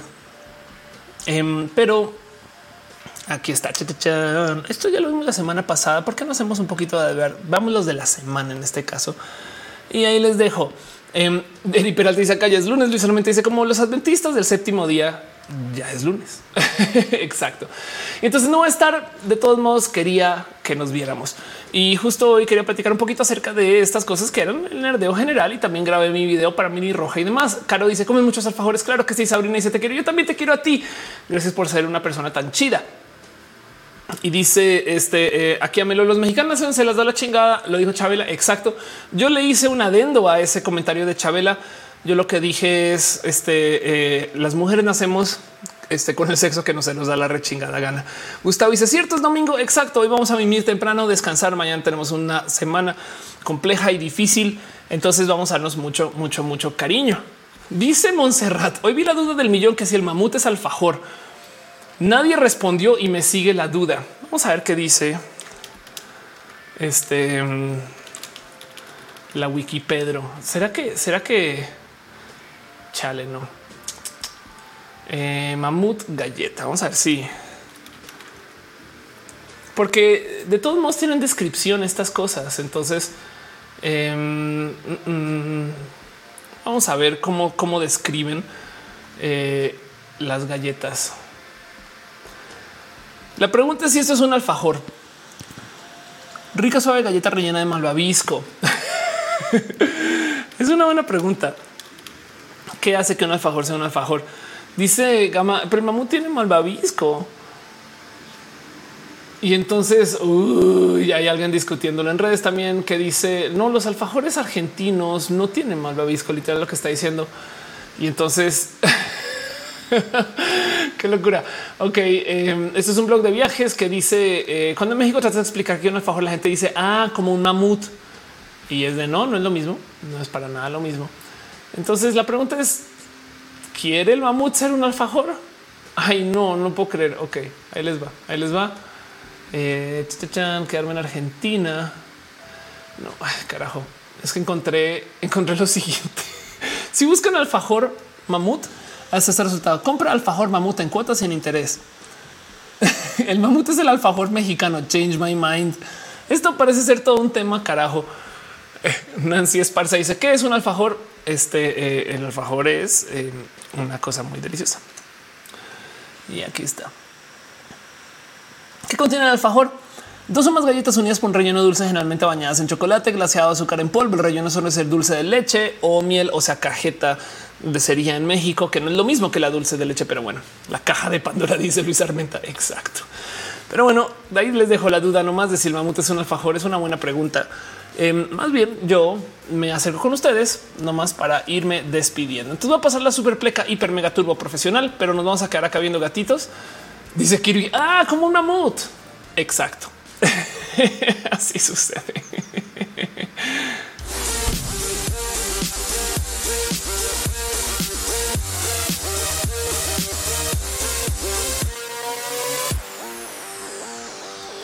Oigan, estoy muy feliz. Gracias, gente bonita, por acompañarse a este roja. Un poquito atropellada mi setup, pero ya le iré agarrando. Ya, ya me iré entrenando dónde están las cosas y demás. Dices Aire ¿es que fue primero el mamut o el alfajor? es una buena pregunta. No dice: Me encantan esos diálogos de que sí que se sin queso, dormir con o sin almohada. Dormir con o sin almohada. ¿Qué clase de bestia del peligro eres, güey? Pero duerme sin almohada o duerme de lado. Si duermes de al lado, duermes mejor. Férico Jesús deja un abrazo financiero. Muchas gracias. Exacto. Yo creo que con eso también me tomo chance de saludar a Jorge Juan, a Fernando Cernas, a Nat Rosada, eh, eh, perdón, Nat, sí, Nat es Nat Rosada, este, a Mazatín, Armenta y al comandante Data. Gracias a Areplays, eh, Holly Hall, Diego Fu, Nora Adrenalina y Nantux. Gracias por su amor y su cariño y por ser parte de esto, de sus millones de plataformas en las cuales llegaron aquí a dejar su cariño y su amor. Gracias por acompañar a este rojita. Em, y, no más quiero que sepan que yo agradezco mucho por los millones que estén acá. Por Andrés, esta semana será pesada para la Universidad de Guanajuato. Está en proceso de paro. Chale, lo siento de verdad, de verdad, de verdad, de verdad, de verdad. Luis Armente dice mucho cariño para todos, mucho cariño. Gracias por estar aquí. Y quiero entonces nomás darle las gracias a la gente chida que acompañó este show. Gracias, gente bonita. Em, que, ayudó a que esto sucediera y que dejó todo su cariño y su amor. La gente que está en el Patreon, Ana Navarro, Aflicta, Ballena, Gordita, Guillermo Lanfar, Simja, Jara, Hicheja, Ignis 13, Artis Rocho, Cuevas, Francisco Godínez, Pollo Rico, Pollo Robbie y Trini P. Gracias por acompañar también a Adhercar, Aflicta, Kiame 007, Legal, Van, Alex Iberán, Carmelo Miel, Ana Virgen, André Conde, André Bete, Andrés, Felipe Hurtado, Murillo, Andy Mejía, Mejía, Angie Arias, Aranza Teitzel, Armano Bobsky, Arnulfo García, Aurea Castillo, Azucena Baeza, Ballena Gordita, Birds, Hernández, Brenda Pérez Lindo, Brian Marroquín. Gracias por acompañar Carlos como Crowbite 100. Gracias por ser parte de esto. Eh, este Cristian Franco, Cintia, que dale caro. Daniel Vargas, también un súper, súper abrazo a David Nub, Denise con dos S, a Don Lante, Donovan del Valle Garrigo, Marroquinero y Frank, Fernando Rivielo, Flavio Madallo, Cira Hernández, Gabriel Mesa, Garnachita, Germán Briones, Jerónimo Quintero, Gibran Rivera, Grey Dragonian, Gustavo González, Gustavo Rocha, Jalil, Velasco, Harn, Galf, Arnulfo García, Héctor F. Arriola, Hígado de Pato, House of Pancakes, Luis 1917, Irene RN, Irno Hamdia, de Jessica, mi, Jorge Díaz, George, José Cortés, Jaime, Julián, Galo, Katzak, Rirenaz, La Bravú, Luma Salud, Crucero, Quilla, 107, Magdalena Álvarez, Main del Rey, Malteada de Menta, Mariana Rom Galvez, Marisela López Lozano, Maurrua, Mavila Morales, Maiti Torreal Farías Mejía, Art Mike Lugo, Minerva López, Mistra Blue, Miss Wizard 2, Mos Cristal, Musicarina, Mu, Basanadia, Sean Top, Lantux, Nekashin, Néstor Madonna, News, G, Renora, Adrenalina, Pamela Gutiérrez, Pasos por Ingeniería, Paul Pacheco, Paulina, y Perruno H, te queremos también a ti, Perruno, Pink Toaded, Pollo, Rico Pollo, Rafael Villalobos, Raúl, Fomperosa, René Alberto Ortega, Mina, Catasanda, Bello, Sensatez de Mente, Silvia Siu, Gracias por acompañarse ser parte de esto. Soliloquio de Lun, Talía de Monserrate, Creci 014, un polinomio Valvia, Ex Victor, Curiel Calderón, Wisdom Harris y Santos G y Sankoku 666. Gracias. Y por supuesto también Andy. gracias de verdad. Entonces, ahorita gracias por acompañarme, por ser parte de esto. Em, voy a cerrar el show literal ya mismo. Em, dice Laura, ojalá algún día puedes venir a Perú. Si quiero ir, si quiero ir. Sandra dice: Me hizo feliz esta roja dominical. ¿Sabían que roja se hacía antes los domingos? Y correrlo a los lunes fue difícil. Y bueno, eh, Denise está enviando el enlace de la comunidad de Rojas. Sí, chequen, chequen. O sea, es la comunidad de piñas, es fan based. Em, no es, o sea, las comunidades en general se forman alrededor de este show y agradezco mucho eso. Y gracias por estar ahí de paso. Luis Armento hizo Dominguito mejorado. Em, Ana Laura está dando corazoncitos. Gracias por su cariño y su amor. No, que dice linda noche. Juan Carlos dice ella puede participar en la batalla de gallos. Exacto. Metal dice puedes mandar saludos a los mamuts de los museos. Claro que sí. Un saludo de mamut a los mamuts de los museos. Así hacen. Ok. Este Luis Armenta dice éale. Gracias, varones. El rap de nombres y animalitos. Exacto. Usen bloqueador solar. Claro que sí. Em, entonces, nada, preparémonos para mañana. Este, eh, porque si yo no voy a poder estar aquí, les voy a leer, me va a tener que chutar toda la frustración de ustedes y mía también, porque miren, voy a estar en un lugar donde hay internet y lo primero que voy a leer es un comentario diciendo, ah, pensé que hoy había roja y yo así de yo también y no se pudo hacer. Entonces, en ese momento, yo voy a agarrar mis recuerdos de hoy y decir, pero sí se hizo roja y sentirme mejor conmigo.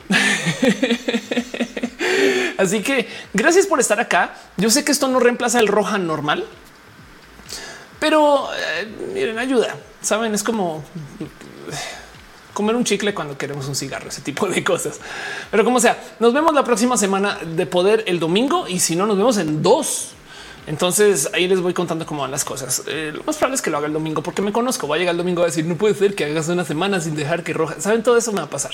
Me conozco muy bien, pero no lo quiero anunciar más bien hablemos, hablemos por redes y en redes. Les quiero un chingo. Em, este veámonos eh, mucho y les cuento si estando en Argentina me libero de todo lo que estoy haciendo para literal podernos ver. Les prometo desde el fondo de mi corazón que buscaré hacerlo. Em, no más que pues nada, pues una, pues el cliente y, es por buen motivo. Saben también, o sea, van a hacer algo muy chido. No más que cuando pueda hablar de esto les contaré. Aromata dice ya todos en el chat. Gracias. Em, de paso, ya acabé de grabar mi serie. Ya pasando el cumpleaños, ya volvemos a la normalidad. Entonces también tengo millones de temas de ustedes que han sido bien chidos. Ya puedo volver a TikTok, ya puedo volver a Instagram. Vaya semanas han sido muy complejas. Hice gira, hice serie, hice viaje. Híjole, y cumpleaños. Se les quiere un chingo. Nos vemos la otra semana o en dos. Besitos. Dice Gama al cliente lo que pida. A ustedes lo que pidan. Bye.